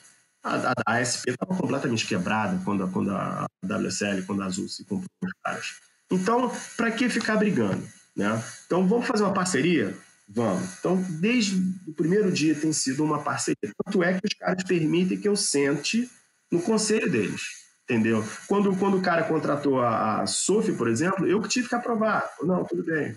Eu entrevistei ela. Eu, tipo assim, eu fiz parte de, de, desse poder de decisão, que até hoje eu faço. Então, o Dirk me dá muita voz, muita credibilidade e, e, e confiança, entendeu? Então, é, é, isso é legal. Só que é um business. Os caras querem fazer a coisa acontecer. Aí tem a parte também que eu tenho que explicar para os atletas. Falei, galera, não dá para a gente só ter no tudo que a gente quer, porque, porra, daqui a pouco os caras não, também não querer investir mais, entendeu? Então a gente tem que ceder aqui, ceder ali, e a gente chega ao, ao, bem bolado que a gente tem agora. Então, continuando no Surfers Agreement, fiz esse parêntese grande aí do, do Special Committee, né? A gente também é, tem toda a questão de uso de nome, de imagem dos atletas, dos surfistas, né? Eu, eu continuo falando atleta porque é o que está no contrato. É, então, por exemplo, os caras não podem é, criar um videogame né, e botar o nome da galera, a imagem do pessoal, e o pessoal não vai ganhar dinheiro. Então, para tudo tem royalty para os surfistas. Né? O merchandise, que, né, que até hoje eles, eles fazem um trabalho um pouco patético, eu diria, né, nessa questão comercial, que é, é uma coisa que tem muito potencial que eles não exploraram ainda. Ainda estão apagando outros incêndios, né? Então esse ficou um, um, pouco de lado. Então, mas um dia vai vingar. Então, pô, por exemplo, para cada camisa que é vendida, né? 5% do, do valor daquela camisa vai para o surfista, entendeu? Mesma coisa, se um dia a gente tiver um álbum de figurinha, por exemplo, que teve o da FIFA, né, com, com os surfistas, eles ganham royalty com isso. Se um dia os caras fizerem um puta videogame que dá isso, daí dá uma grana. Entendeu? Eles vão ter royalty de tudo que é jeito. Entendeu? Então tem toda essa questão de proteção do nome e imagem deles. Né? Se um dia a gente criar um, um tipo de, sei lá, de é, é, é medidor de, de, de, batida de coração, para ver quanto que o cara bate de, de, de batida cardíaca quando toma uma morre, um chopa na cabeça. Esses dados, por exemplo, não podem ser dados públicos, é tudo privado. É, é proteção a tudo que é nível que se possa imaginar. Né? Agora, também tem a obrigação de mídia dos surfistas. Né? Quanto tempo por ano, quantos minutos por ano, horas por ano eles têm que fazer é, meet and greet ou, ou, ou ficar na, no, no, na, na, cabine de comentarista ou dar entrevista antes e depois da bateria, participação né, do peer, né, que é para né, fazer um, um, approach legal nessa questão ambiental, né, o Rising Tides com as meninas, né, para promover o surf entre as garotas, né, então tudo isso é, não é assim, ah, faz um favor aí, fala comigo aqui no microfone, de jeito nenhum, tem um limite, né, a gente, a gente, a gente, a gente limita tudo isso, senão vira a casa da mãe Joana.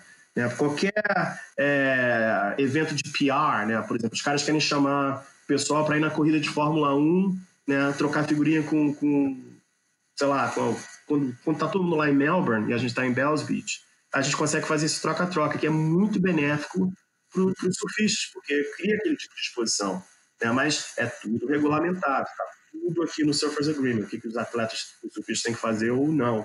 Né? O que, que o cara pode vestir no pódio, ou o que, que não pode. Né? É, o que que ele... Por exemplo, a câmera na prancha, por exemplo, você não pode ter, porque prejudica a performance da, da do equipamento e também tem todas as áreas de privacidade que a gente não quer também ceder. Código, código de conduta, né? Por exemplo, quando o Felipe esquentou um pouco a cabeça lá em Saquarema, levou uma multazinha ali que poderia ter sido muito maior, mas a gente conseguiu negociar e tal, acabou que nem virou multa, ele não pôde ir para a próxima etapa que era feed, né? E por aí vai, os pênaltis, né? Toda a questão de transparência financeira, a gente, a, a gente tem acesso a, a, os reports, né? toda, toda a auditoria que é feita para entender o que está acontecendo dentro da WSL.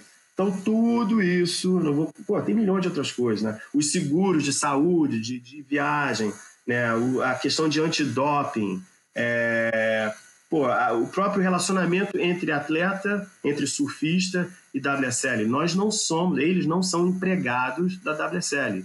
A WSL oferece uma plataforma para os caras e eles participam nela de acordo com essas regras.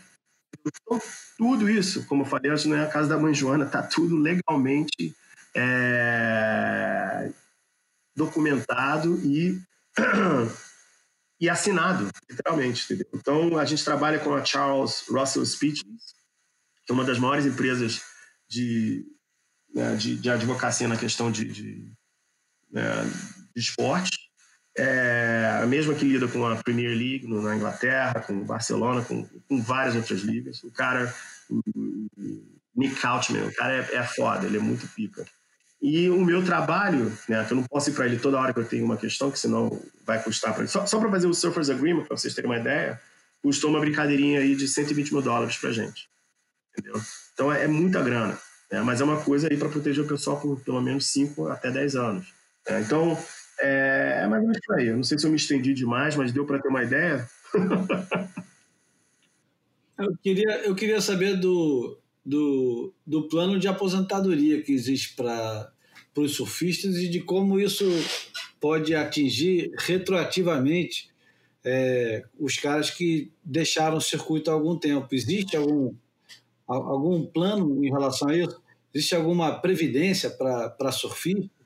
Bom, a, bom, foi o que eu expliquei, né? Tem, tem para os surfistas de 2014 em diante, que foi quando a SP foi vendida, né? A WSL não pode bancar a aposentadoria né, do pessoal que vai, senão até a gente até teve esse tipo de consideração, mas aí você tem que voltar até o Duke, né, até o Duke, entendeu? Porque ele teve colaboração no esporte. É, então, a nível legal, né? É, a, a WSL ela só tem responsabilidade né, do período que ela comprou o tour. Então, como eu falei, isso vem de duas formas. É, anualmente, né, 10% dos lucros vão para um fundo que é dividido igualmente entre os surfistas. Né? É dividido por 51. Que oficialmente no tour a gente tem 34 homens e 17 meninos.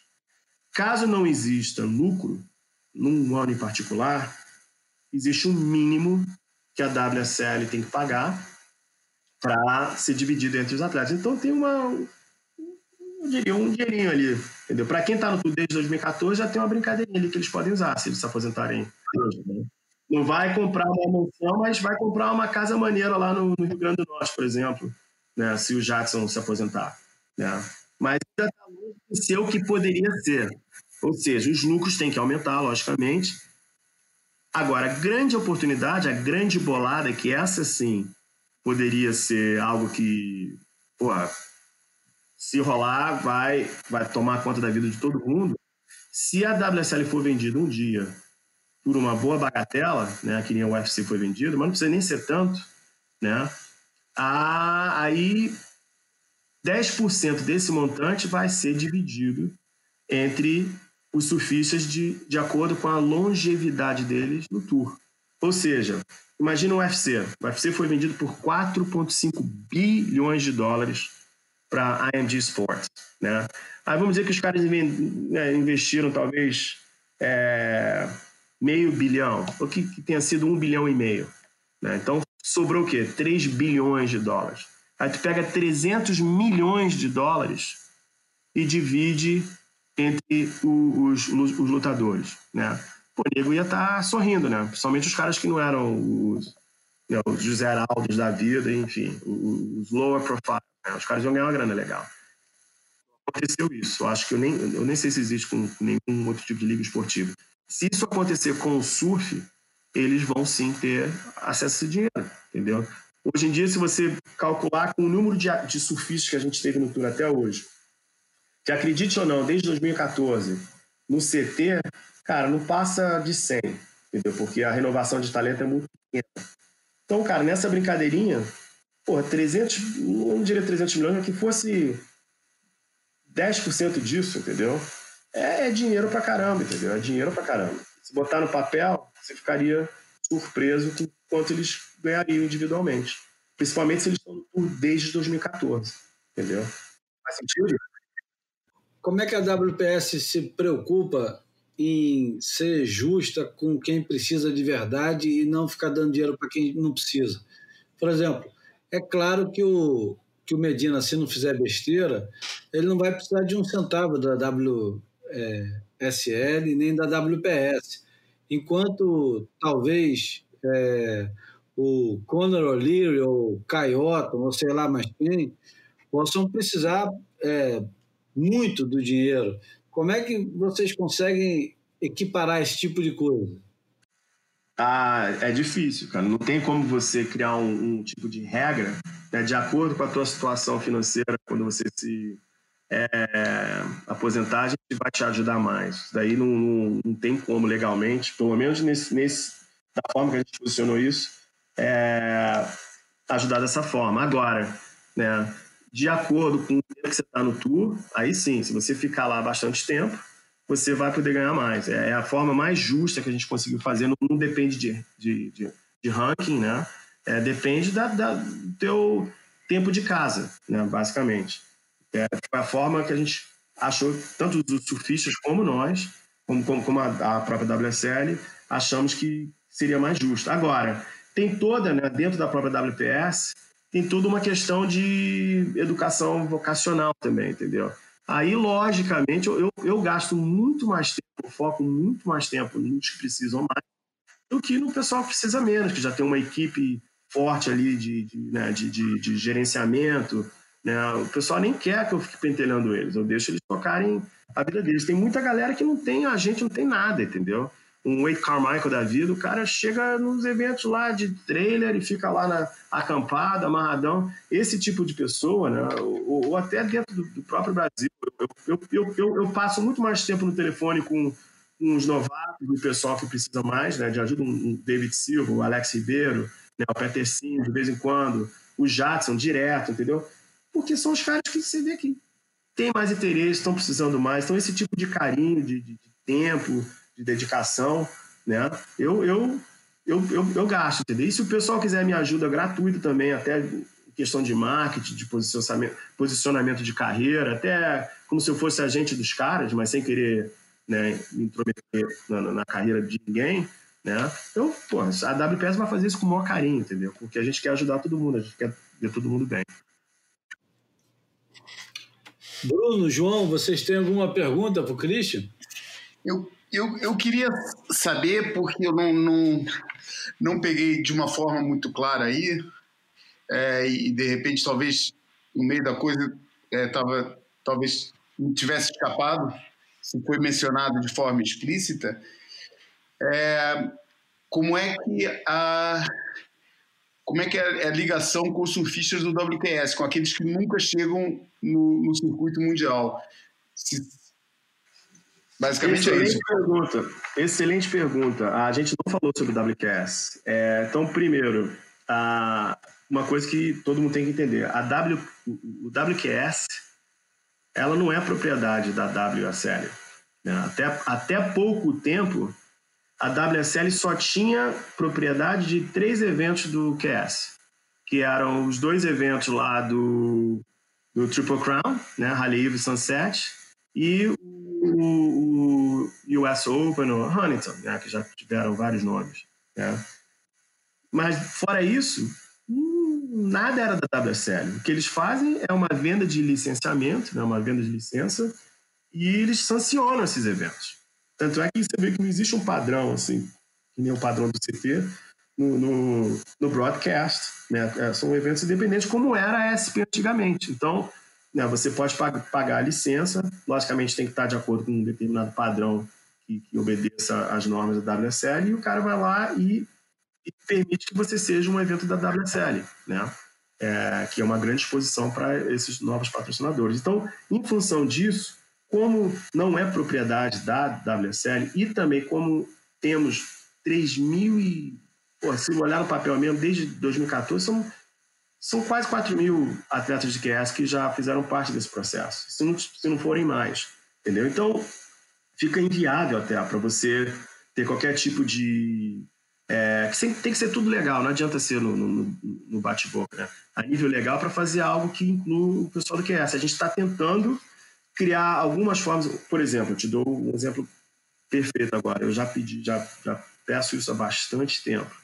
É, pô, seria justo que os top 50 do QS, né, ou até top 30, homem e mulher, que morreram ali na boca e não entraram no tour, ganhasse alguma coisinha para a previdência deles, entendeu? Para aposentadoria, um NPSzinho, uma coisa ali simples, que vai juntando, por exemplo, um, um Rizinome Beteiro, até o William mesmo, que, que esses caras ficaram 12, 13, 14 anos no, no QS.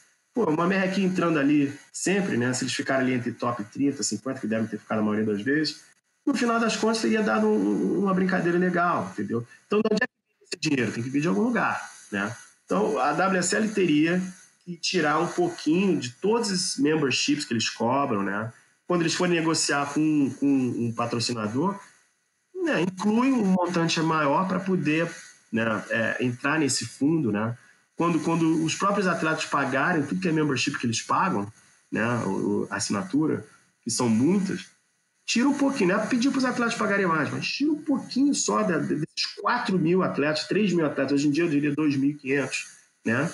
E põe nesse fundo, né? Quando, quando tiver esse montante, acabou o ano, vê quem ficou no top 30, top 50 e não entrou para o QS, desculpa, para o CT, e reparte ali de forma igual, entendeu? Isso daí eu acho uma coisa, é, a gente fala em inglês feasible, né? Dá para fazer, e só não foi feita porque não teve alguém dedicado a, a, lá no departamento financeiro para fazer o bem bolado de números, né? Pegar a planilha e botar ali e fazer a coisa acontecer. Mas eu fico perturbando, apesar do que essa não ter nada a ver com, com a minha função, mas eu quero ajudar os caras também, entendeu? Então tem isso.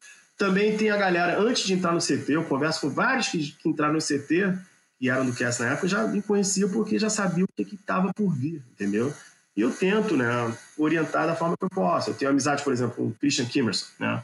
O moleque vem para cá, eu, a gente conversa, eu, eu, tento orientar da forma que eu posso. Tem, assim, tem, eu faço isso de boa vontade, mas não tem nada, nada ali concreto entre QS e a WPS, né? Até porque, como eu falei, agora nesse momento a WSL comprou, né, todos os eventos do Challenger Series. Esses eventos do Challenger Series agora sim serão propriedades da WSL. Então, dentro disso, já que tem é, é, esse link agora, vai ficar mais fácil para poder negociar algo que um dia possa beneficiar os atletas do PS. Ok. então deixa eu fazer uma zinha para ele. Cristiano. Diga. É, do, dessa brasileirada aqui que está no tour hoje, a gente tem para essa temporada 2021 11 brasileiros. Quem é um cara que tem mais consciência dos seus direitos, da, da, da, da força da sua imagem, que é um cara mais proativo, mais consciente do, do desse extra água aí, que, que, tem, que tem melhor traquejo no, no palanque e, e, e diante da, da, das possibilidades de, de futuro, que é um cara, enfim, desse Bom, eu, eu, eu, eu, nós, a WPS funciona de uma forma que a gente tem reuniões regulares com, com, com, com os atletas, com surfistas. Né? Então, todo evento, não diria todo evento, mas pelo menos duas vezes por ano, no ano que existe algum tipo de negociação, que nem dois anos atrás, quando o pessoal estava querendo tirar a repescagem, a gente teve reunião, nós tivemos tipo cinco, seis reuniões. E em várias dessas ocasiões, né, esses direitos são relembrados, né, que muita gente esquece, ou não leva fé que rola. Né? Então, para te falar a verdade, eu, eu, eu, eu né, para responder né, você diretamente, eu queria mais interesse vindo dos surfistas nesses benefícios que os caras têm. Eu, eu tenho que, de forma proativa, ficar lembrando os caras, ficar ali, né? Acredita que é teu, a parada acontece. Mas o, o, o, Adriano é muito envolvido, logicamente, é o capitão. O, o Caio é um cara super honesto. Quando Caio fala, pô, já teve ocasiões recentes, meu irmão, para que, que existe a WPS? A gente não tem voz, entendeu? E ele tá certo, assim, às vezes a gente se sente mudo, porque a gente perde uma coisa e bate de frente com a, com a WSL, mas ele, ele, ele tem senso de, de, desses benefícios.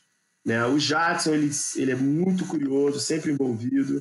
Né? O Miguel sabe mesmo, o Miguel é o cara que né, poderia ser prefeito de São Sebastião um dia, porque ele realmente ele é muito é, conhecedor de causas e, e, dessa questão de assembleias. E, então ele conhece.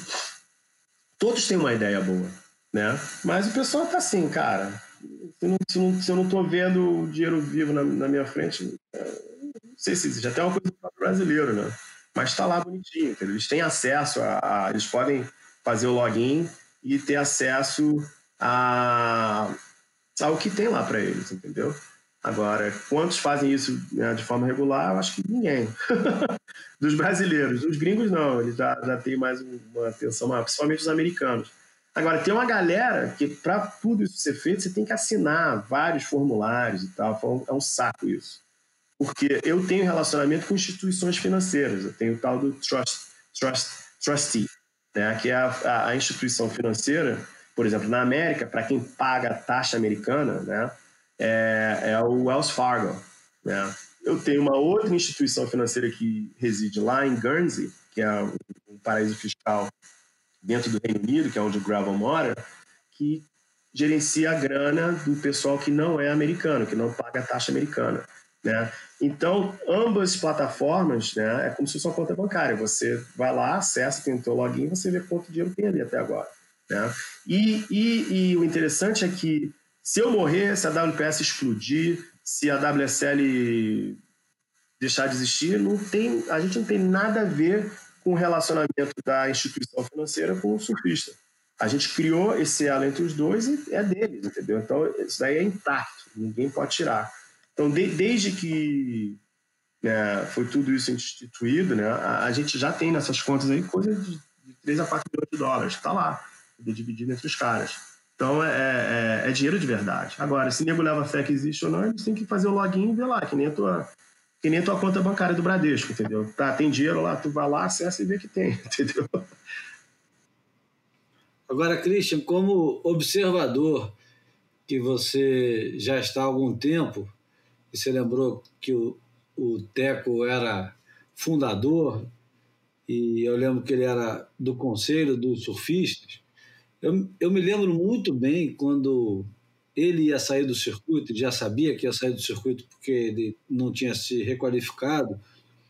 Ele falou: Pô, eu tenho muito medo do que vai acontecer agora, porque ninguém que está no circuito quer ir para o conselho.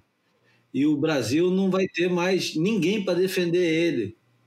O quanto que o, o, o surfista é, do WC, eu sei que você acabou de responder que o Adriano é muito ligado nessas coisas, o Ibélio, o Pulpo e tal, o quanto que os caras importantes, de verdade, sem tirar a importância do, do Adriano, pelo amor de Deus, mas o quanto que o, o Ítalo, o Medina, o John John, os atuais campeões mundiais, é, o quanto que eles estão envolvidos com a WPS, eles têm algum envolvimento, hoje não estão nem aí, que se foda, o que está que fizer, fez e que não enche o saco.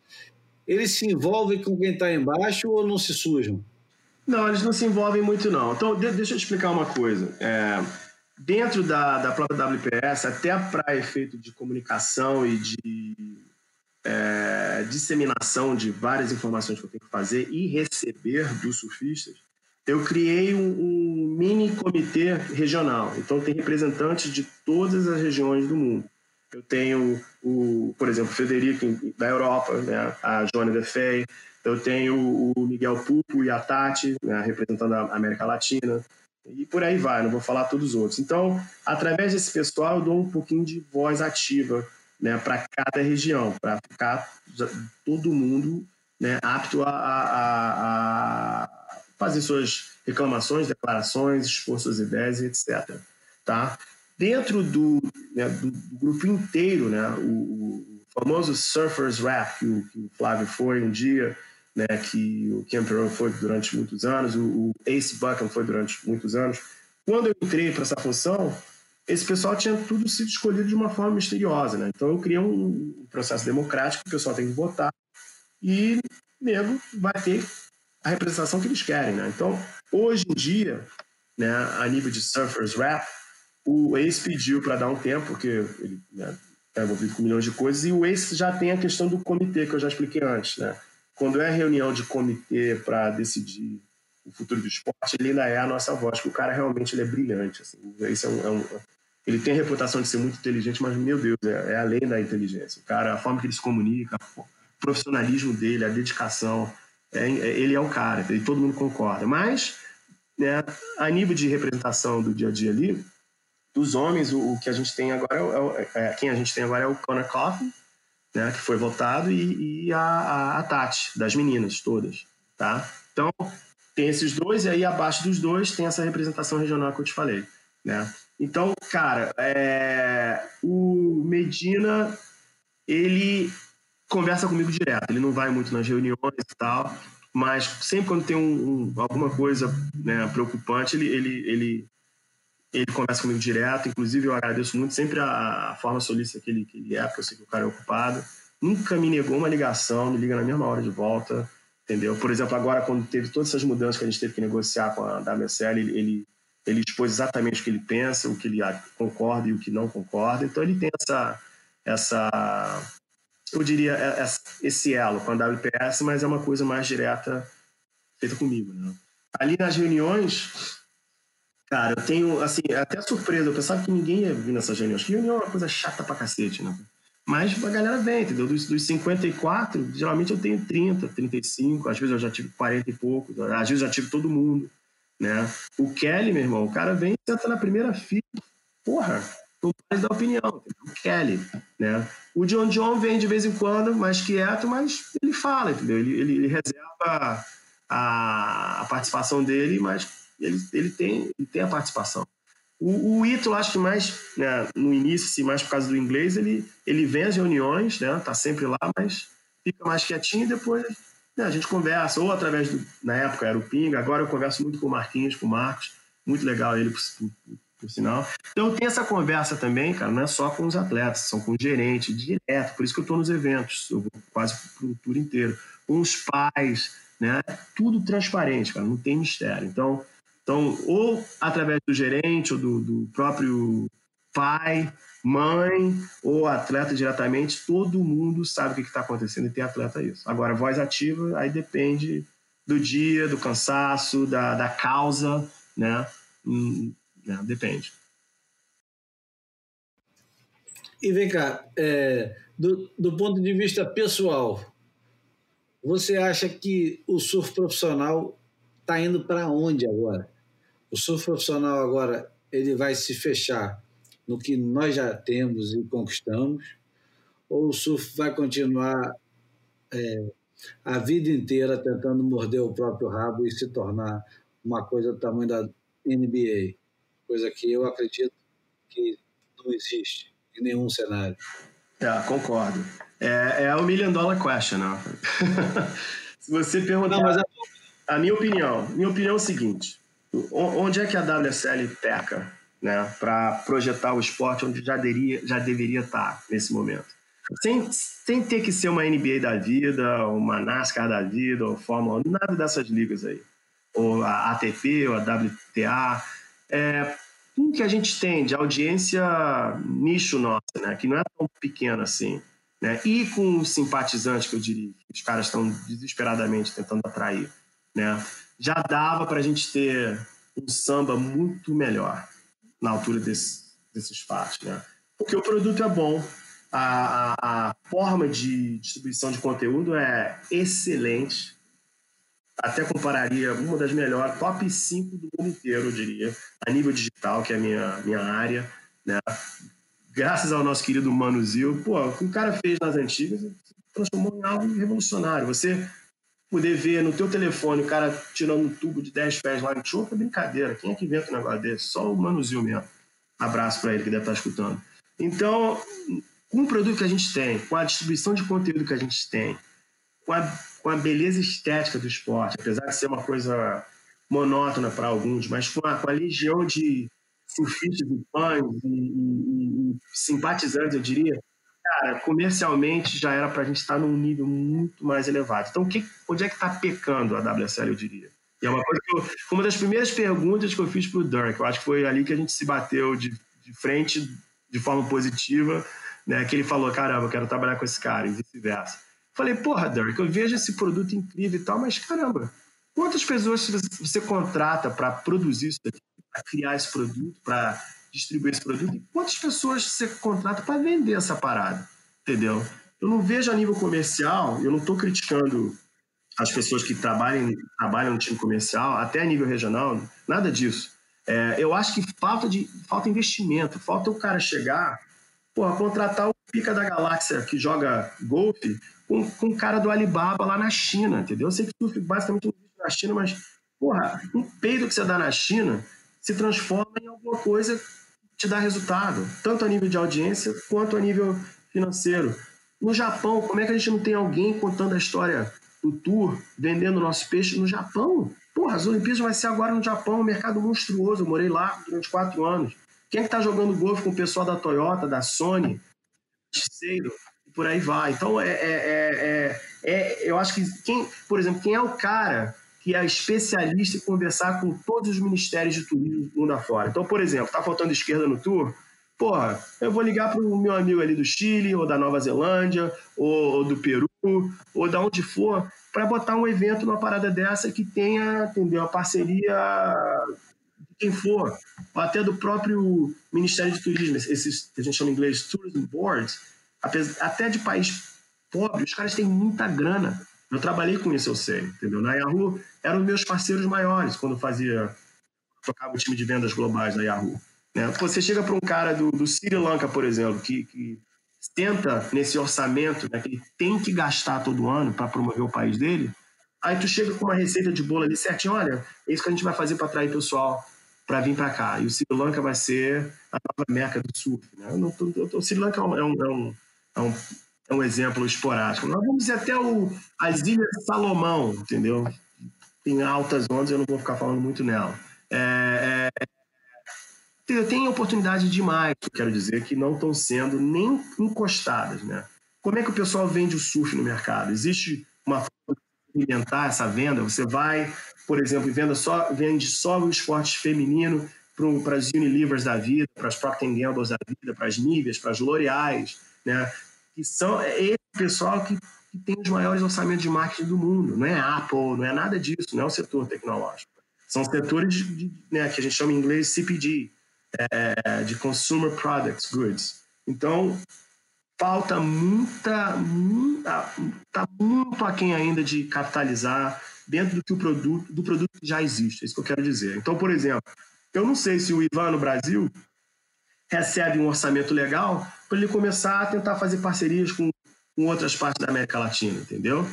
com o que, que, o, cara, o, que, que o cara tem para trabalhar para conseguir promover o esporte no Brasil? Eu não sei, ou na própria América Latina, eu não sei, eu não tenho acesso a isso. Mas nas, nas reuniões de conselho, quando eu vou, é até aquela que eu sempre bato, entendeu? Você, e essas mudanças todas que eles quiseram fazer no tour, pô, eu não quero que a gente deixe de ser o que a gente é para atrair audiência nova ou patrocinador novo. A gente não precisa disso. Do jeito que a gente é, porra, a gente tem como atrair até mais. Está faltando é ninguém falar a história da forma certa no mercado para os recipientes certos. Essa é a minha opinião. Então, se isso for feito né, de forma mais eficaz, eu acho que vai dar um samba a nível financeiro melhor. Eu acho que com as Olimpíadas, logicamente, se um trabalho de PR, né, de, de, de, RP for feito de, forma efetiva, tem como, como a gente fala em inglês, leverage, né, tem como, como né? É, é, usar isso como um trampolim para projetar o esporte a níveis maiores, não como o NBA ou NFL, mas o suficiente para o esporte ser sustentável, né? Todo mundo sair ganhando, o esporte não deixar de ser o que é, né? Eu acho que está faltando também a nível de, de conteúdo um pouco mais de drama. Meu irmão, fala o que, que é mesmo. O nego tá xingando o juiz. Porra, põe isso para ver o ver. O nego gosta de drama. O ser humano é um, é um, é um, é um bicho um bicho safado, entendeu? Eu gosto de ver nego sendo entendeu? É, é, humilhado e por aí vai. Tem essa parte nossa aqui que tem essa, essa atração, entendeu? Mas não faz de uma forma que é um reality show, né? É, tirando a credibilidade do pessoal. Então, isso daí a gente tem que ter muito cuidado também. Então, eu acho que ainda falta muita oportunidade que, que é, é, é, tá, estaria muito é, tá ao alcance da WSL que por algum motivo os caras não decidiram ainda né, caírem de forma mais, mais profunda. Né? E aí tem os produtos mais é, paralelos, né? até o próprio merchandise, como mencionei antes. Caramba, vocês todos sabem o dinheiro que isso daí pode dar, por exemplo, no futebol. Eu lembro que quando o Cristiano Ronaldo né, foi, foi para o Juventus, eu acho.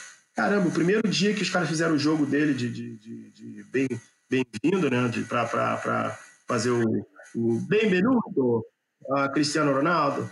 Porra, só que os caras venderam de camisa do cara naquele primeiro dia pagou o salário dele de um ano, entendeu? Como é que a gente não consegue fazer isso no surf? Pô, eu não consigo vender, eu não consigo achar uma camisinha do, do, do porra, do, do Adriano, por exemplo, para criança, entendeu? Então, assim, tem muita coisa faltando que é tá ali na mão que os caras ainda não, não exploraram. Se explorarem de forma correta e, e o esporte realmente crescer na trajetória certa, sem perder a integridade do que é, acho que né, não vai ser o NFL da vida, mas poderia estar num lugar bem legal, assim, que organicamente a gente poderia crescer sem querer ser o que não é, né? E, porra, ter né, essas conversas do boy por muitos anos na frente aí para falar, criticar e elogiar, entendeu? E fazer a coisa acontecer. Então vamos ver. E ainda nesse negócio de NFL e NBA, é, eu gosto de lembrar que a NBA tem um sindicato muito forte dos, nesse caso, atletas, jogadores de, de basquete, e quando a, associação pensou em punir os jogadores por uso de maconha, eles na mesma hora falaram, não, então tá beleza, a gente não joga.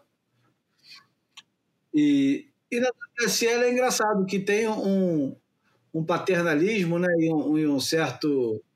É, uma coisa conservadora né, que não tem muita, muito a ver com, com o histórico do esporte.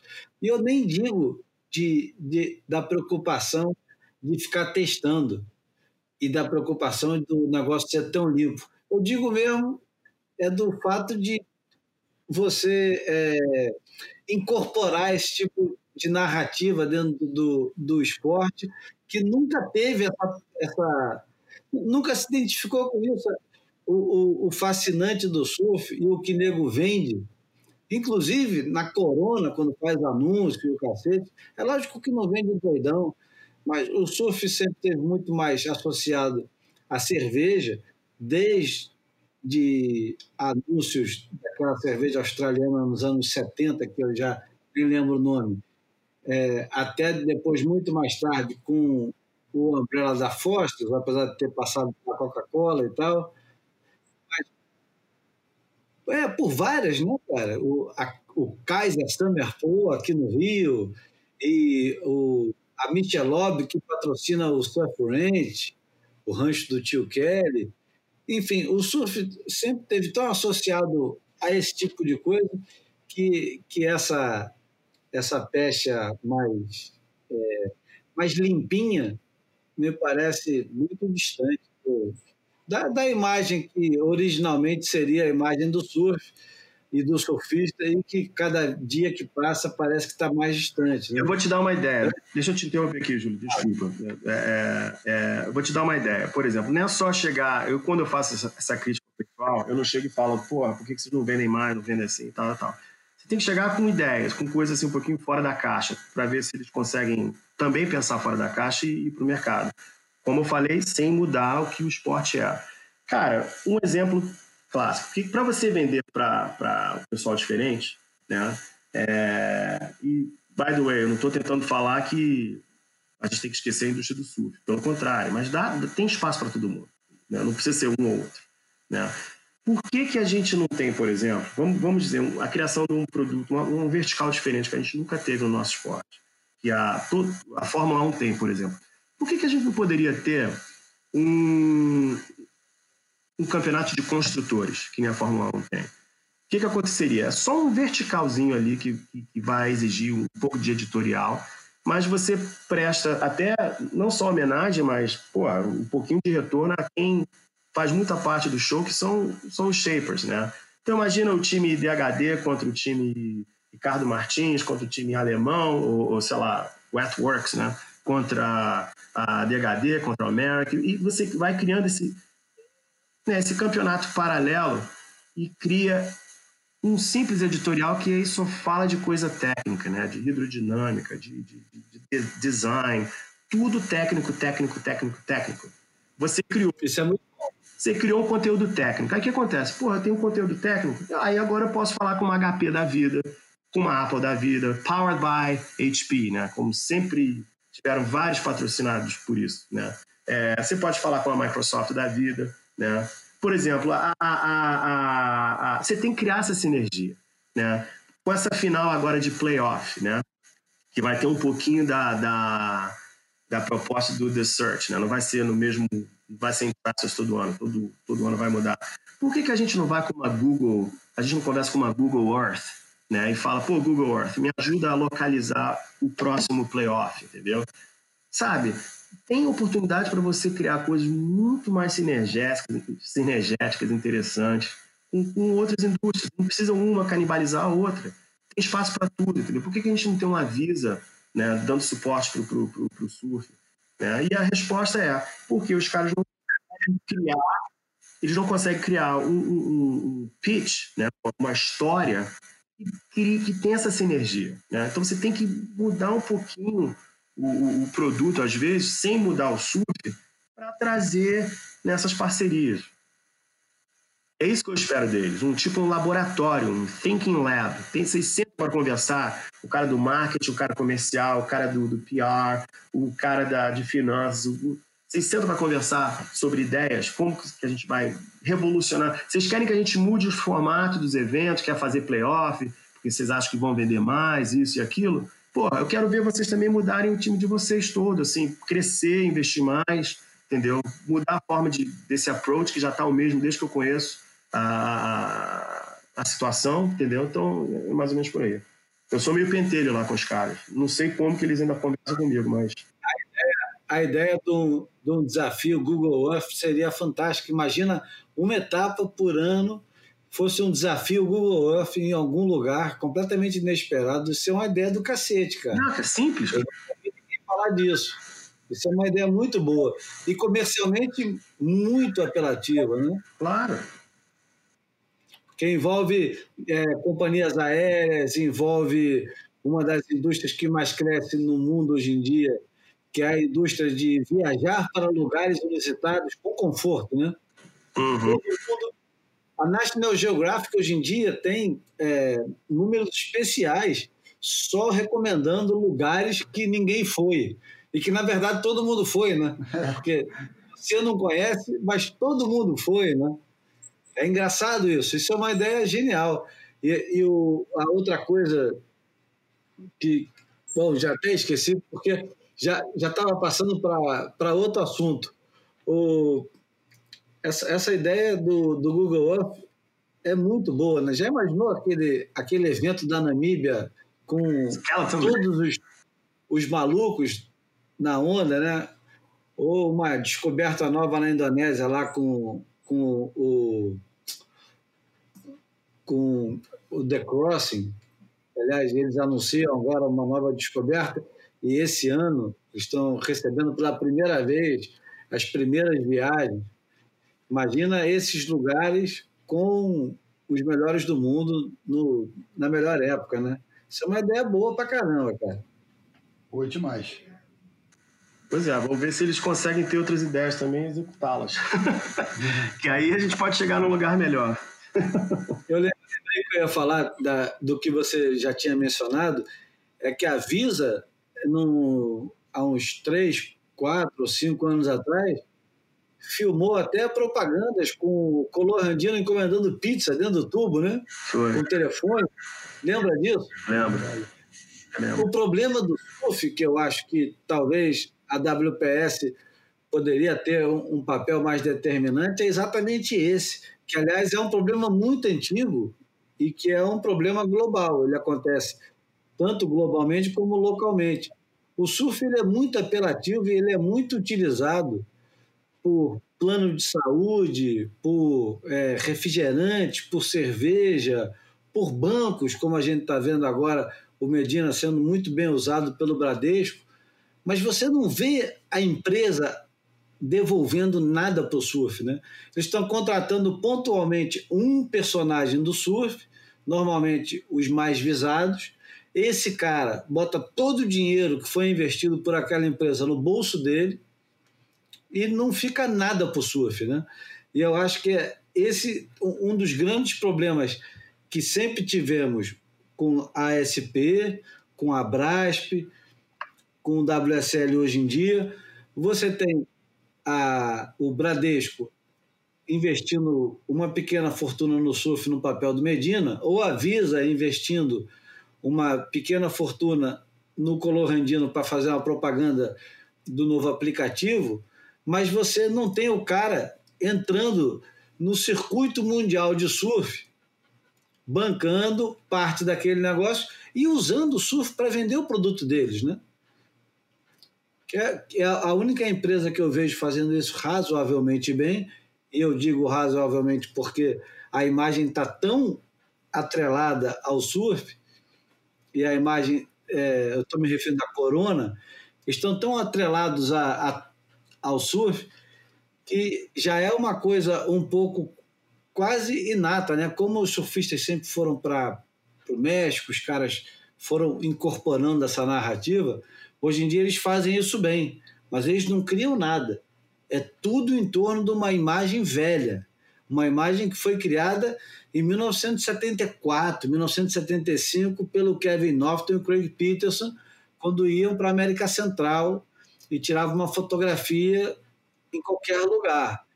Os caras usam uma imagem muito, muito antiga e não criam absolutamente nada, nem narrativa e nem é, narrativa de marketing, né? Isso é uma opinião e, e é quase um, uma cagada de regra. Mas, enfim. Eu, Mas vivemos disso que... por aqui também. uma cagadinha ah, de regra faz, faz parte. Eu tô achando que o João tá quieto demais, cara, pra falar essas coisas. Quase, tô quase dormindo, cara. Tá tarde pro cara, Júlio, porra. Já são. É já é quase uma da manhã aqui, cara. Ainda não dei, então... ainda não dei nem os parabéns pro meu filho, que acabou de, de, de de fazer 14 anos. Vamos liberar o João e, e vamos usá-lo pela última vez antes de nos despedir.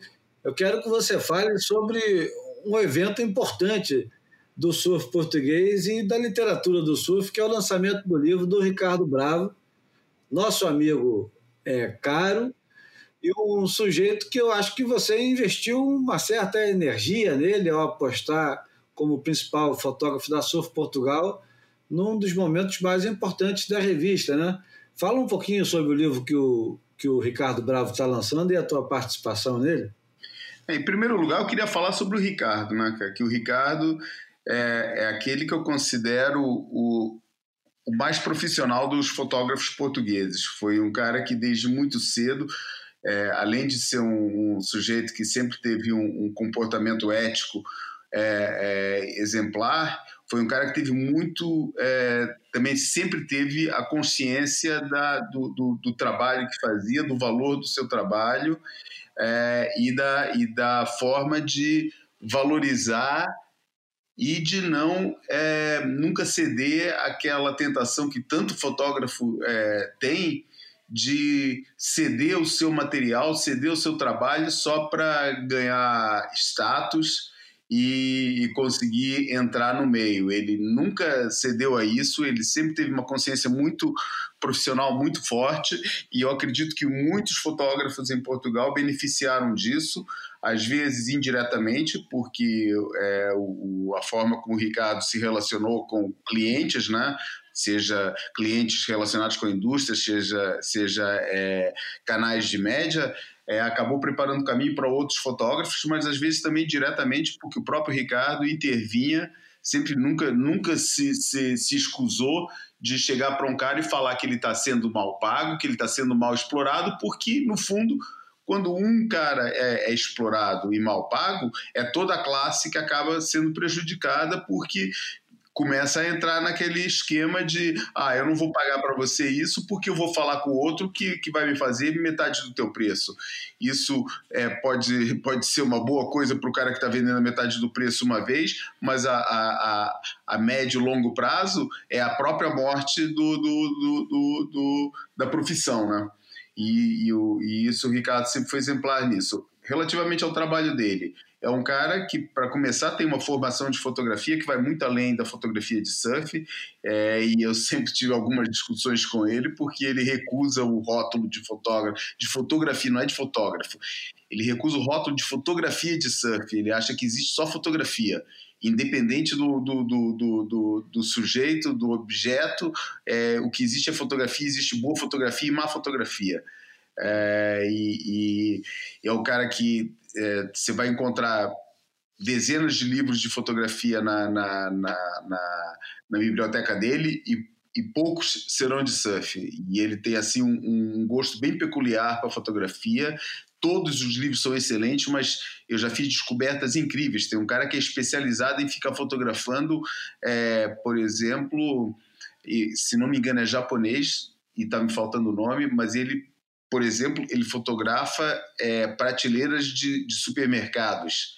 É, enfim, ele tem, ele, tem esse espectro todo é, criativo, é um cara muito ligado, é um cara muito sensível, muito mais sensível do que conhecedor.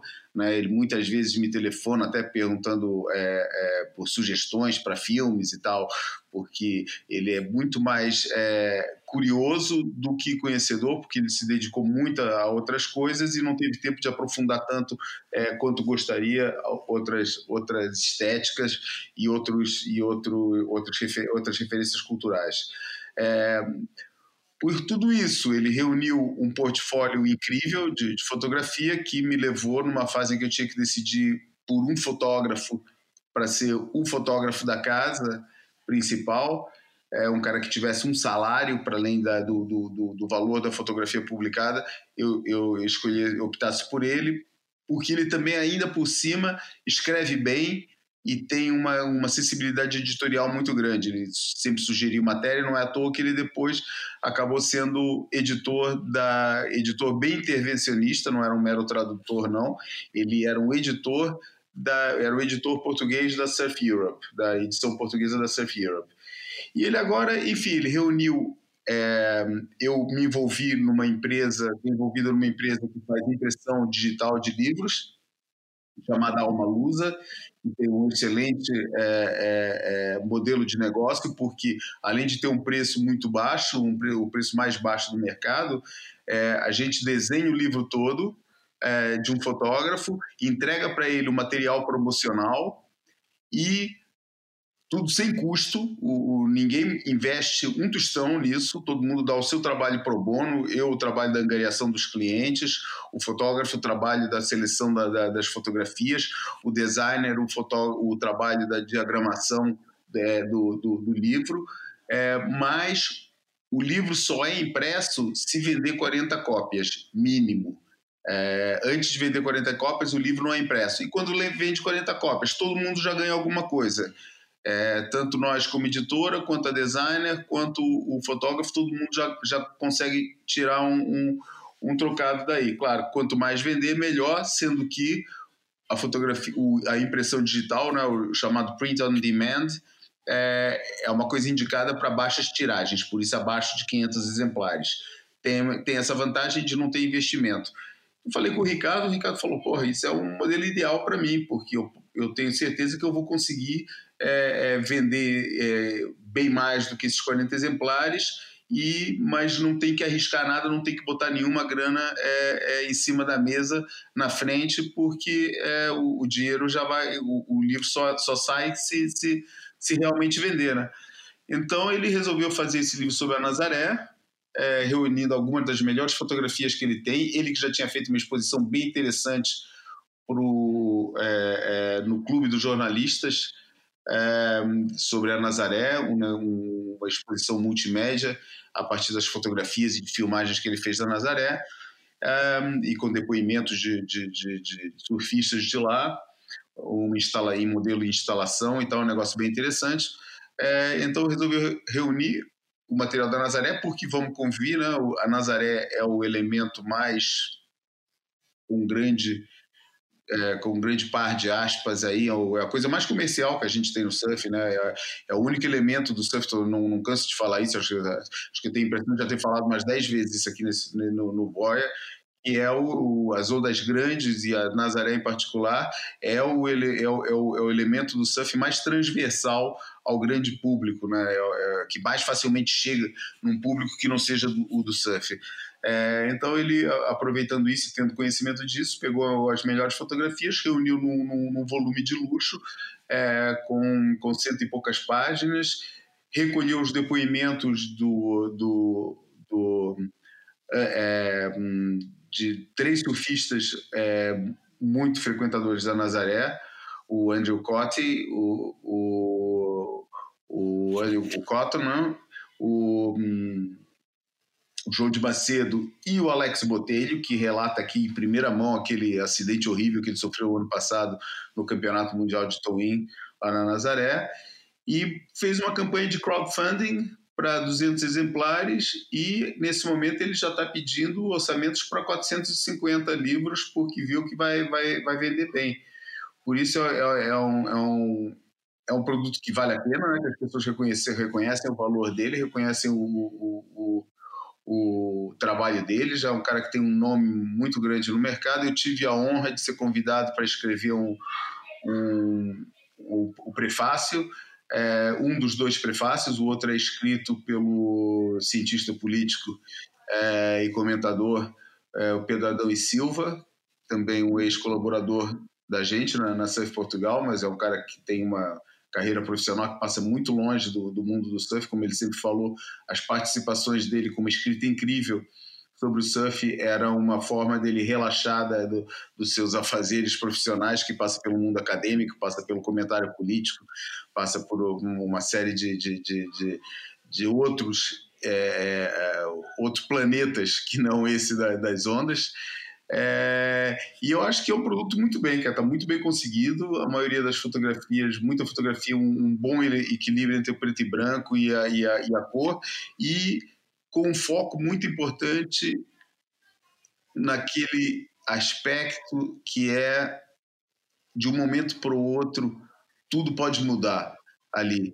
Você está tendo uma, uma sessão de sonho e, e, e, de repente se transforma num pesadelo, que é um pouco a própria vibração e a própria configuração geográfica do surf na, da Nazaré, né? Porque como o canhão da Nazaré acaba na frente da vila, o mar de um lado daquele, daquele, daquela falésia, daquele promontório onde está o forte, não tem onda, e do outro lado estão as maiores ondas do planeta quebrando.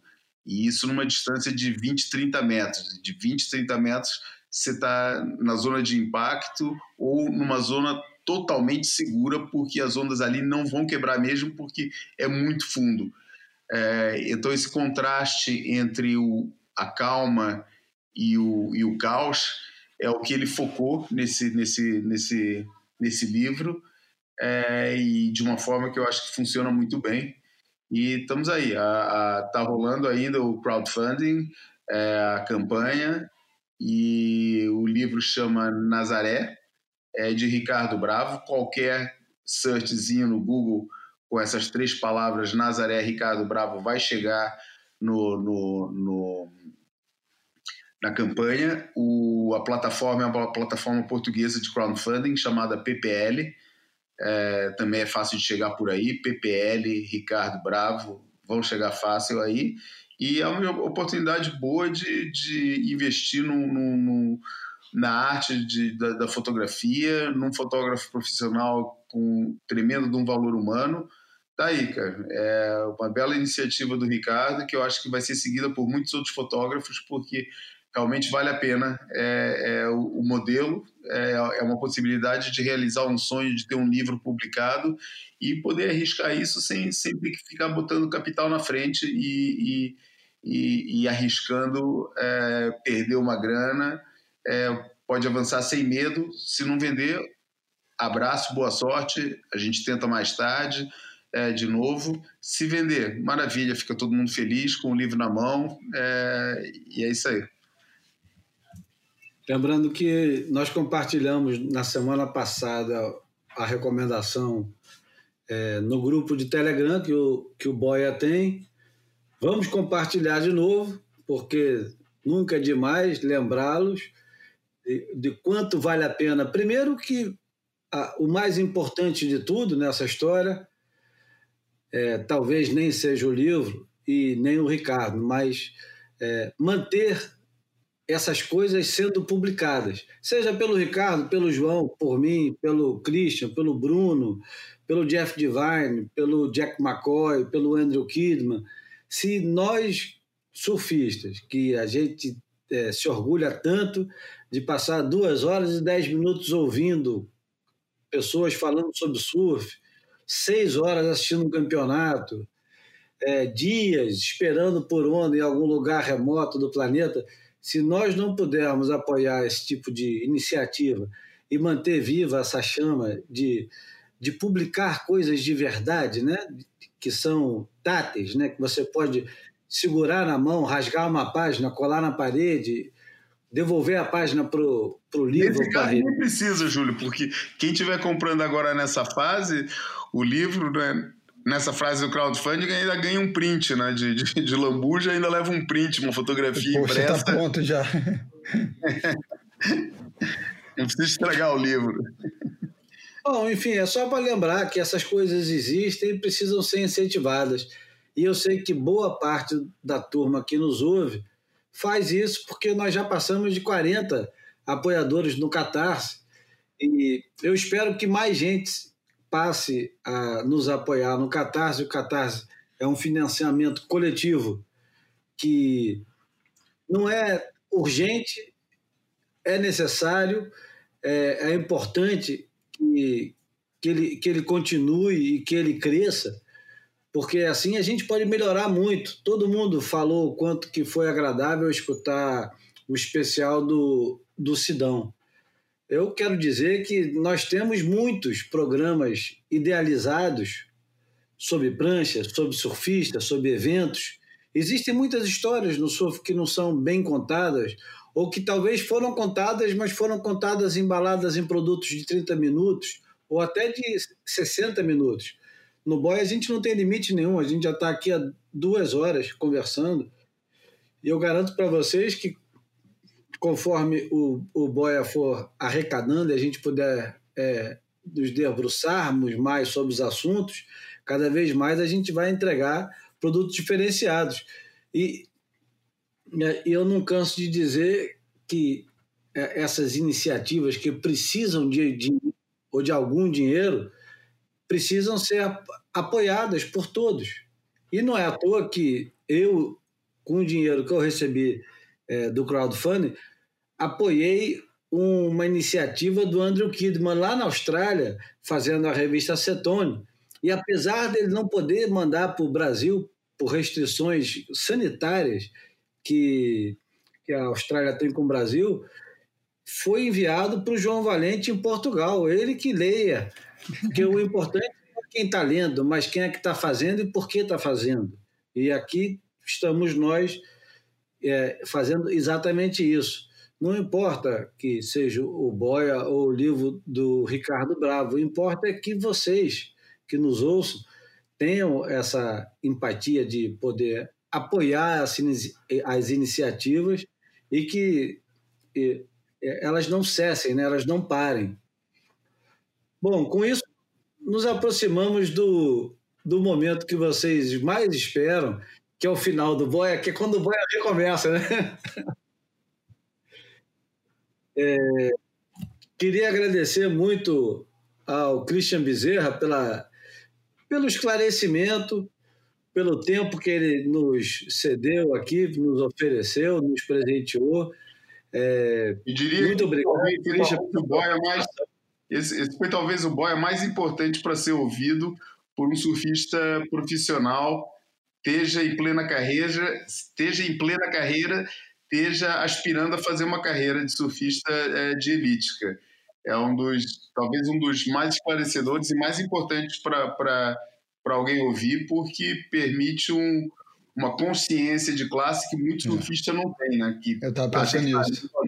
fazendo o seu próprio trabalho e que, tirando aquele círculozinho que fica do lado de volta dele, não tem mais nada é, além disso. Ele não, muita, o surfista não se vê enquanto classe. Eu acho que os esclarecimentos que o Christian deixou aqui para a gente é, são muito importantes para eles ouvirem e entenderem a sua posição é, nesse no, no, no, elemento que, é, que no fundo é a vida deles, né? Exatamente.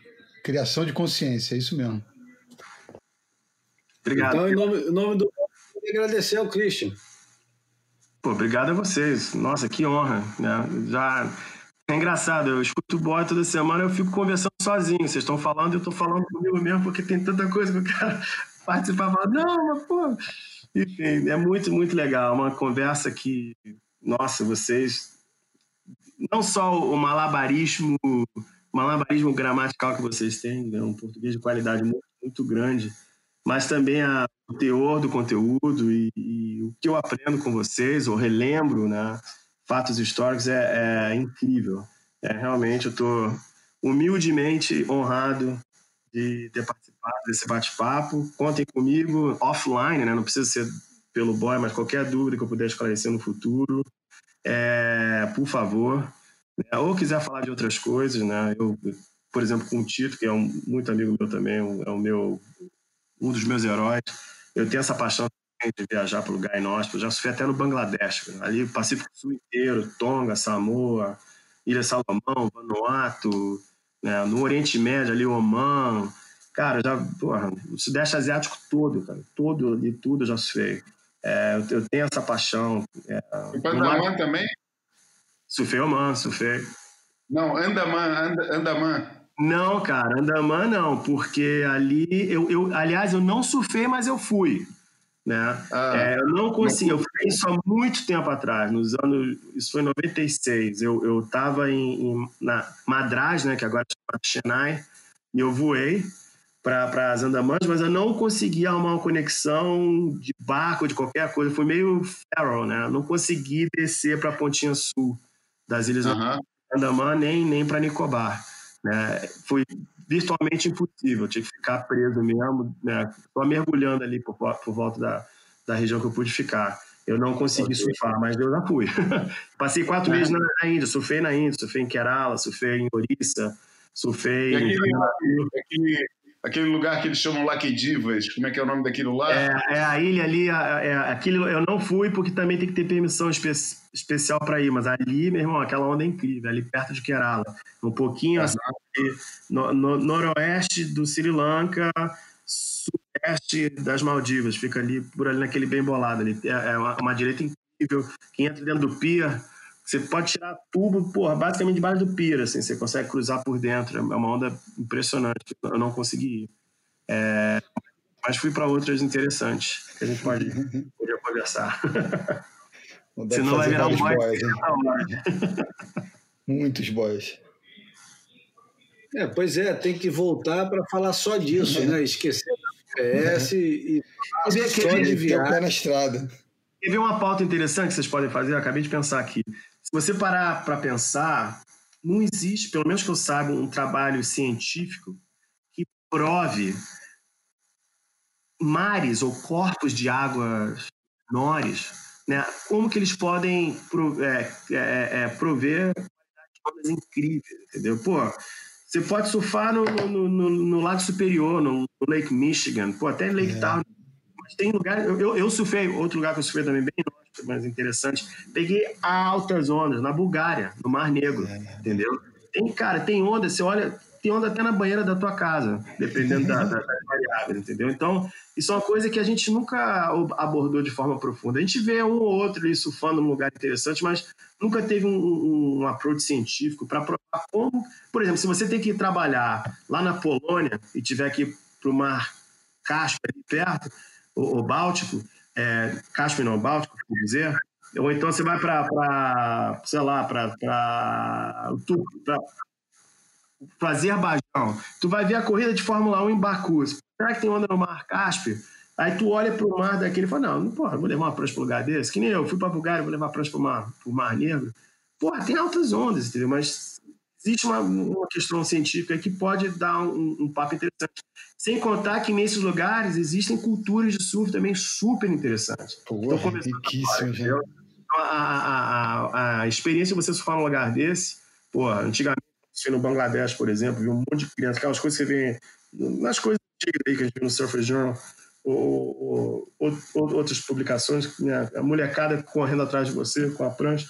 É, ainda existe, ainda tem muito lugar. Cara, o, o, por exemplo, o Pacífico Sul, a gente pensa em swell de sul, Pacífico Sul. Porra, na, no off-season, né, durante, ali de dezembro até março, a mesma ondulação que vai para Micronésia, para o próprio Havaí, para Nova Guiné, cara, vai para tudo que é ilha, para o próprio Tahiti, para Fiji, para Tonga, para Samoa, né, Nova Caledônia, tudo ali leva muito swell de norte, porque o swell ele viaja por tempo mais longo, então o período é bem maior. Entendeu? Então é incrível a quantidade de onda que tem, cara, que nego nunca foi na vida, que nem, nem sonha. Não é à toa que o Martin Dale tá lá nas Ilhas Marshall, entendeu? Aquela região toda ali, cara, não foi nem tocada ainda. Então, enfim. Outro papo. isso, isso sem falar que é, afora a, a cultura de surf, a cultura em volta do, dos mares, né? de cada mar que foi mencionado, Báltico, é, Cáspio, Negro, a cultura que tem em volta de cada mar desse, vai ter sempre alguma coisa muito associada ao surf que a gente nem faz ideia. Muito é, rico, muito rico. Mar Negro mesmo.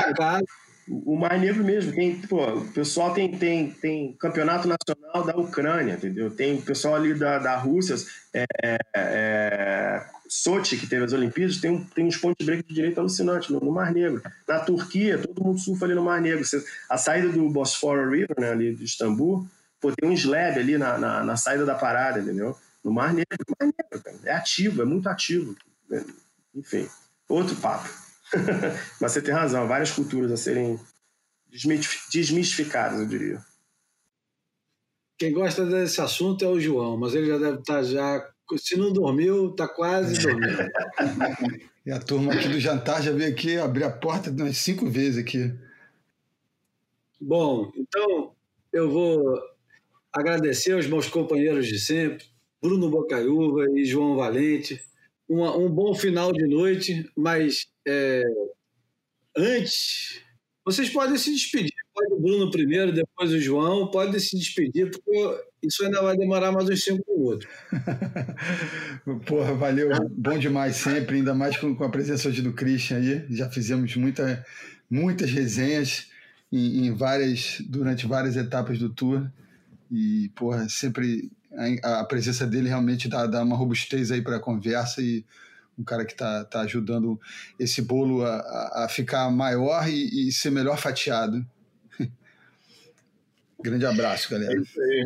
Um grande abraço, Bruno. Pô, também foi um prazer te conhecer assim à distância, só pela voz, Christian. Foi muito bom, é, é, pô, muito esclarecedor todo o teu depoimento. É, também muito contente de sentir que os surfistas estão com tem, tem uma pessoa assim para representar o, o, o, direito e que tem tanta consciência da, da, da, da questão do, do, do, da carreira do surfista e, enfim, ó, um prazer. Espero que não seja a última participação. É, e uma hora dessa a gente se, se encontra por aí. As Tchau, portas estão abertas aqui na Austrália. Obrigado a. Falando em Austrália, deixa eu só dar uma nota final. Mais uma daquelas notícias tristes. Acabei de saber aqui, estava vendo aqui nas minhas redes, morreu o fotógrafo da Gold Coast, lendário Martin Tullemans. Assinava como MTVs é, fez muita fotografia numa revista já extinta, que é a Waves, era um dos principais fotógrafos da Waves, uma revista engraçada australiana que teve nos anos 90.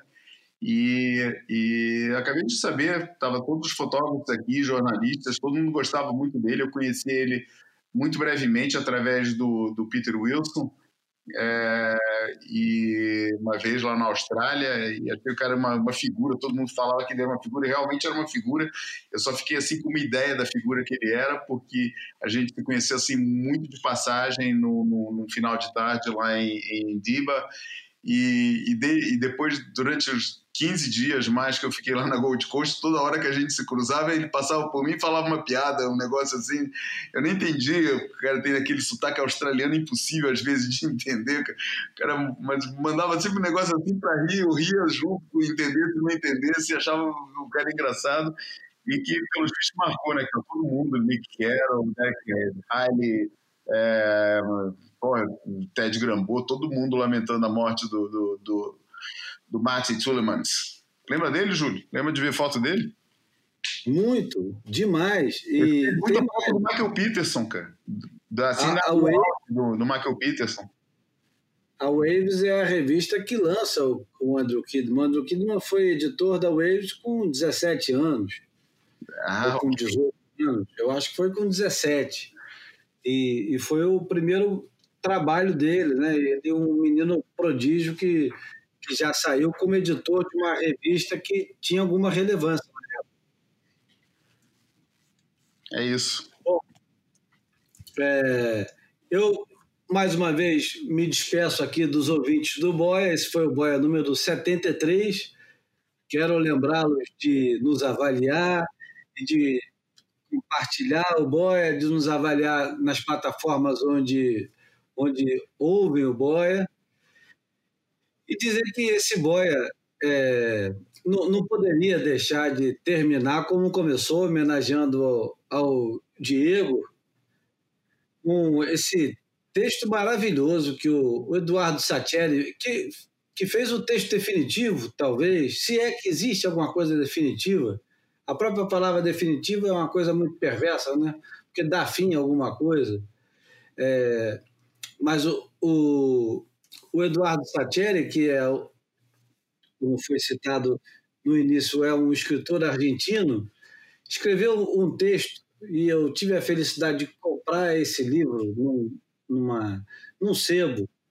Nós somos doentes, né, João? A gente fica comprando livro a vida inteira, livro usado, que alguém já, alguém já leu e a gente quer guardar, a gente quer ter, a gente quer, quer. E, e esse é um livro de contos, é, os contos de futebol.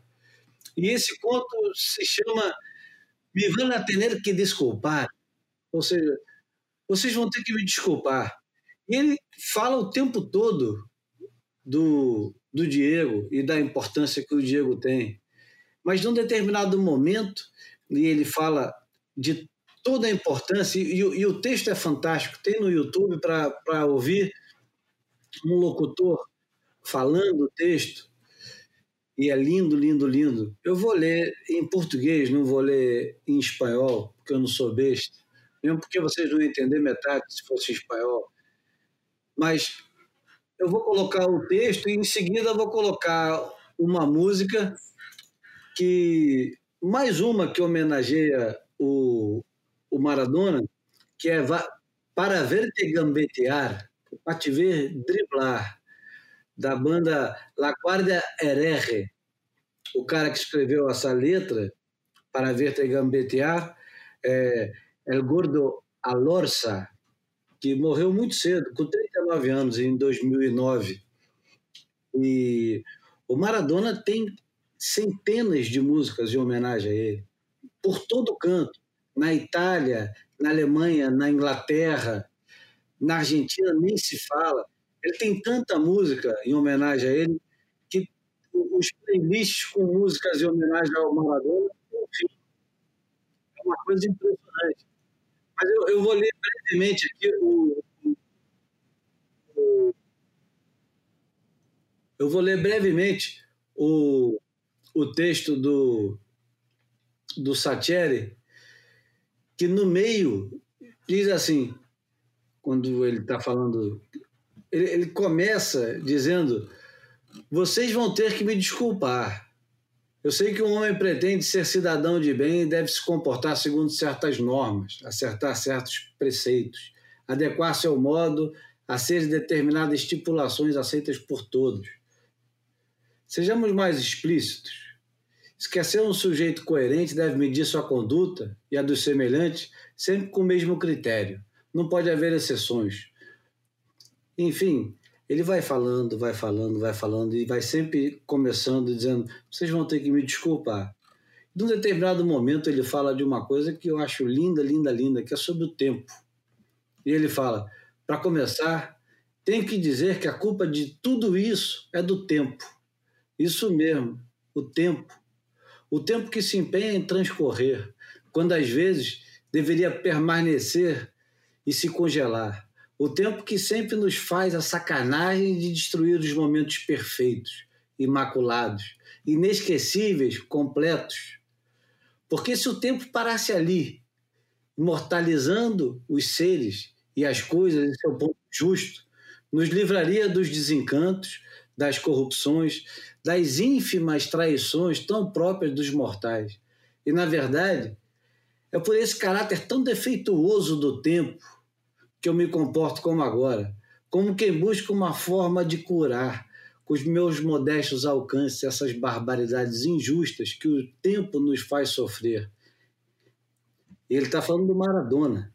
Ele está falando de quanto que o Maradona é, foi perdendo a sua, a sua divindade enquanto o tempo transcorria, né?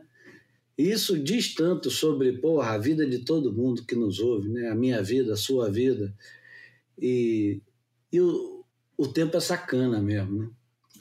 Eu quero terminar é, esse boia lembrando de um tempo que todo mundo era feliz, né? Os argentinos, quando viam Maradona, você, quando pegava onda com menos gente na sua praia, ou quando você achava que surfava melhor. Enfim, eu vou terminar com essa, essa música que é Para Te Ver Driblar, que em espanhol é Para Ver Te Gambetear. Eu espero te ver na próxima terça-feira. Vai um abraço aqui do, do Júlio Aller, do João Valente, do Bruno Bocaiúva e do nosso convidado hoje, Cristian Bezerra. Um abraço, abraço. a todos. Valeu, obrigado.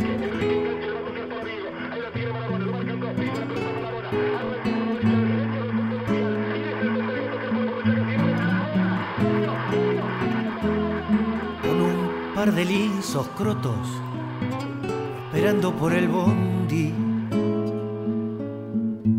De Fiorito a Paternal, las pisadas, las rabonas, son los chiches que los viejos no te podían regalar. Y en la villa se juntaban los pendejos para verte gambetear del riachuelo para el mundo, desde el cielo hasta el infierno. Patadas en catalán llaman a diva manguearle milagros a San Genaro. Porque entrabas a jugar y se juntaron y la camorra para verte gambetear. 30 millones de negros transpirando en tu remera para jugar un mundial. Más regalos que un cumpleaños más premios que la quiniela más baile que en carnaval los barrios faltaban televisores para verte gambetear. Ole, ole, ole, ole, ole, ole, ole, ole. Para verte gambetear. Ole, ole, ole, ole, ole, ole,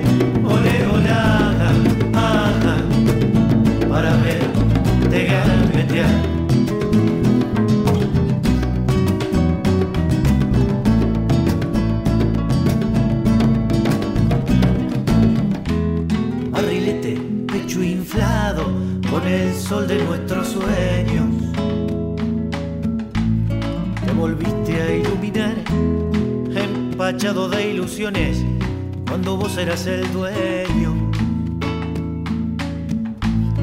Te fueron a desterrar y en las calles cada lágrima fue el precio para verte gambetear gordo, cara de galleta, caminando medio chueco, siempre echado para atrás, como no te daban pase, te piantaste de los muertos, como te iban a parar y rezamos en La Habana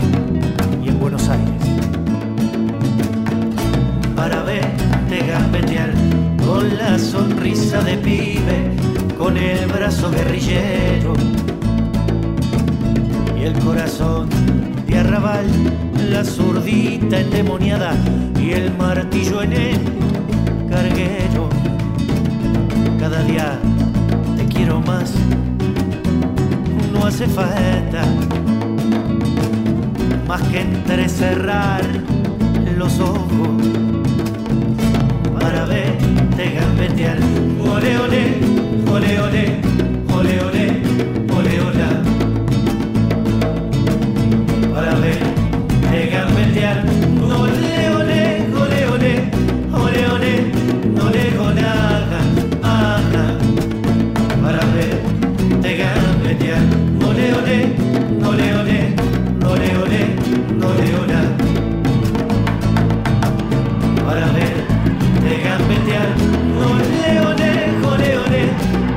Yeah.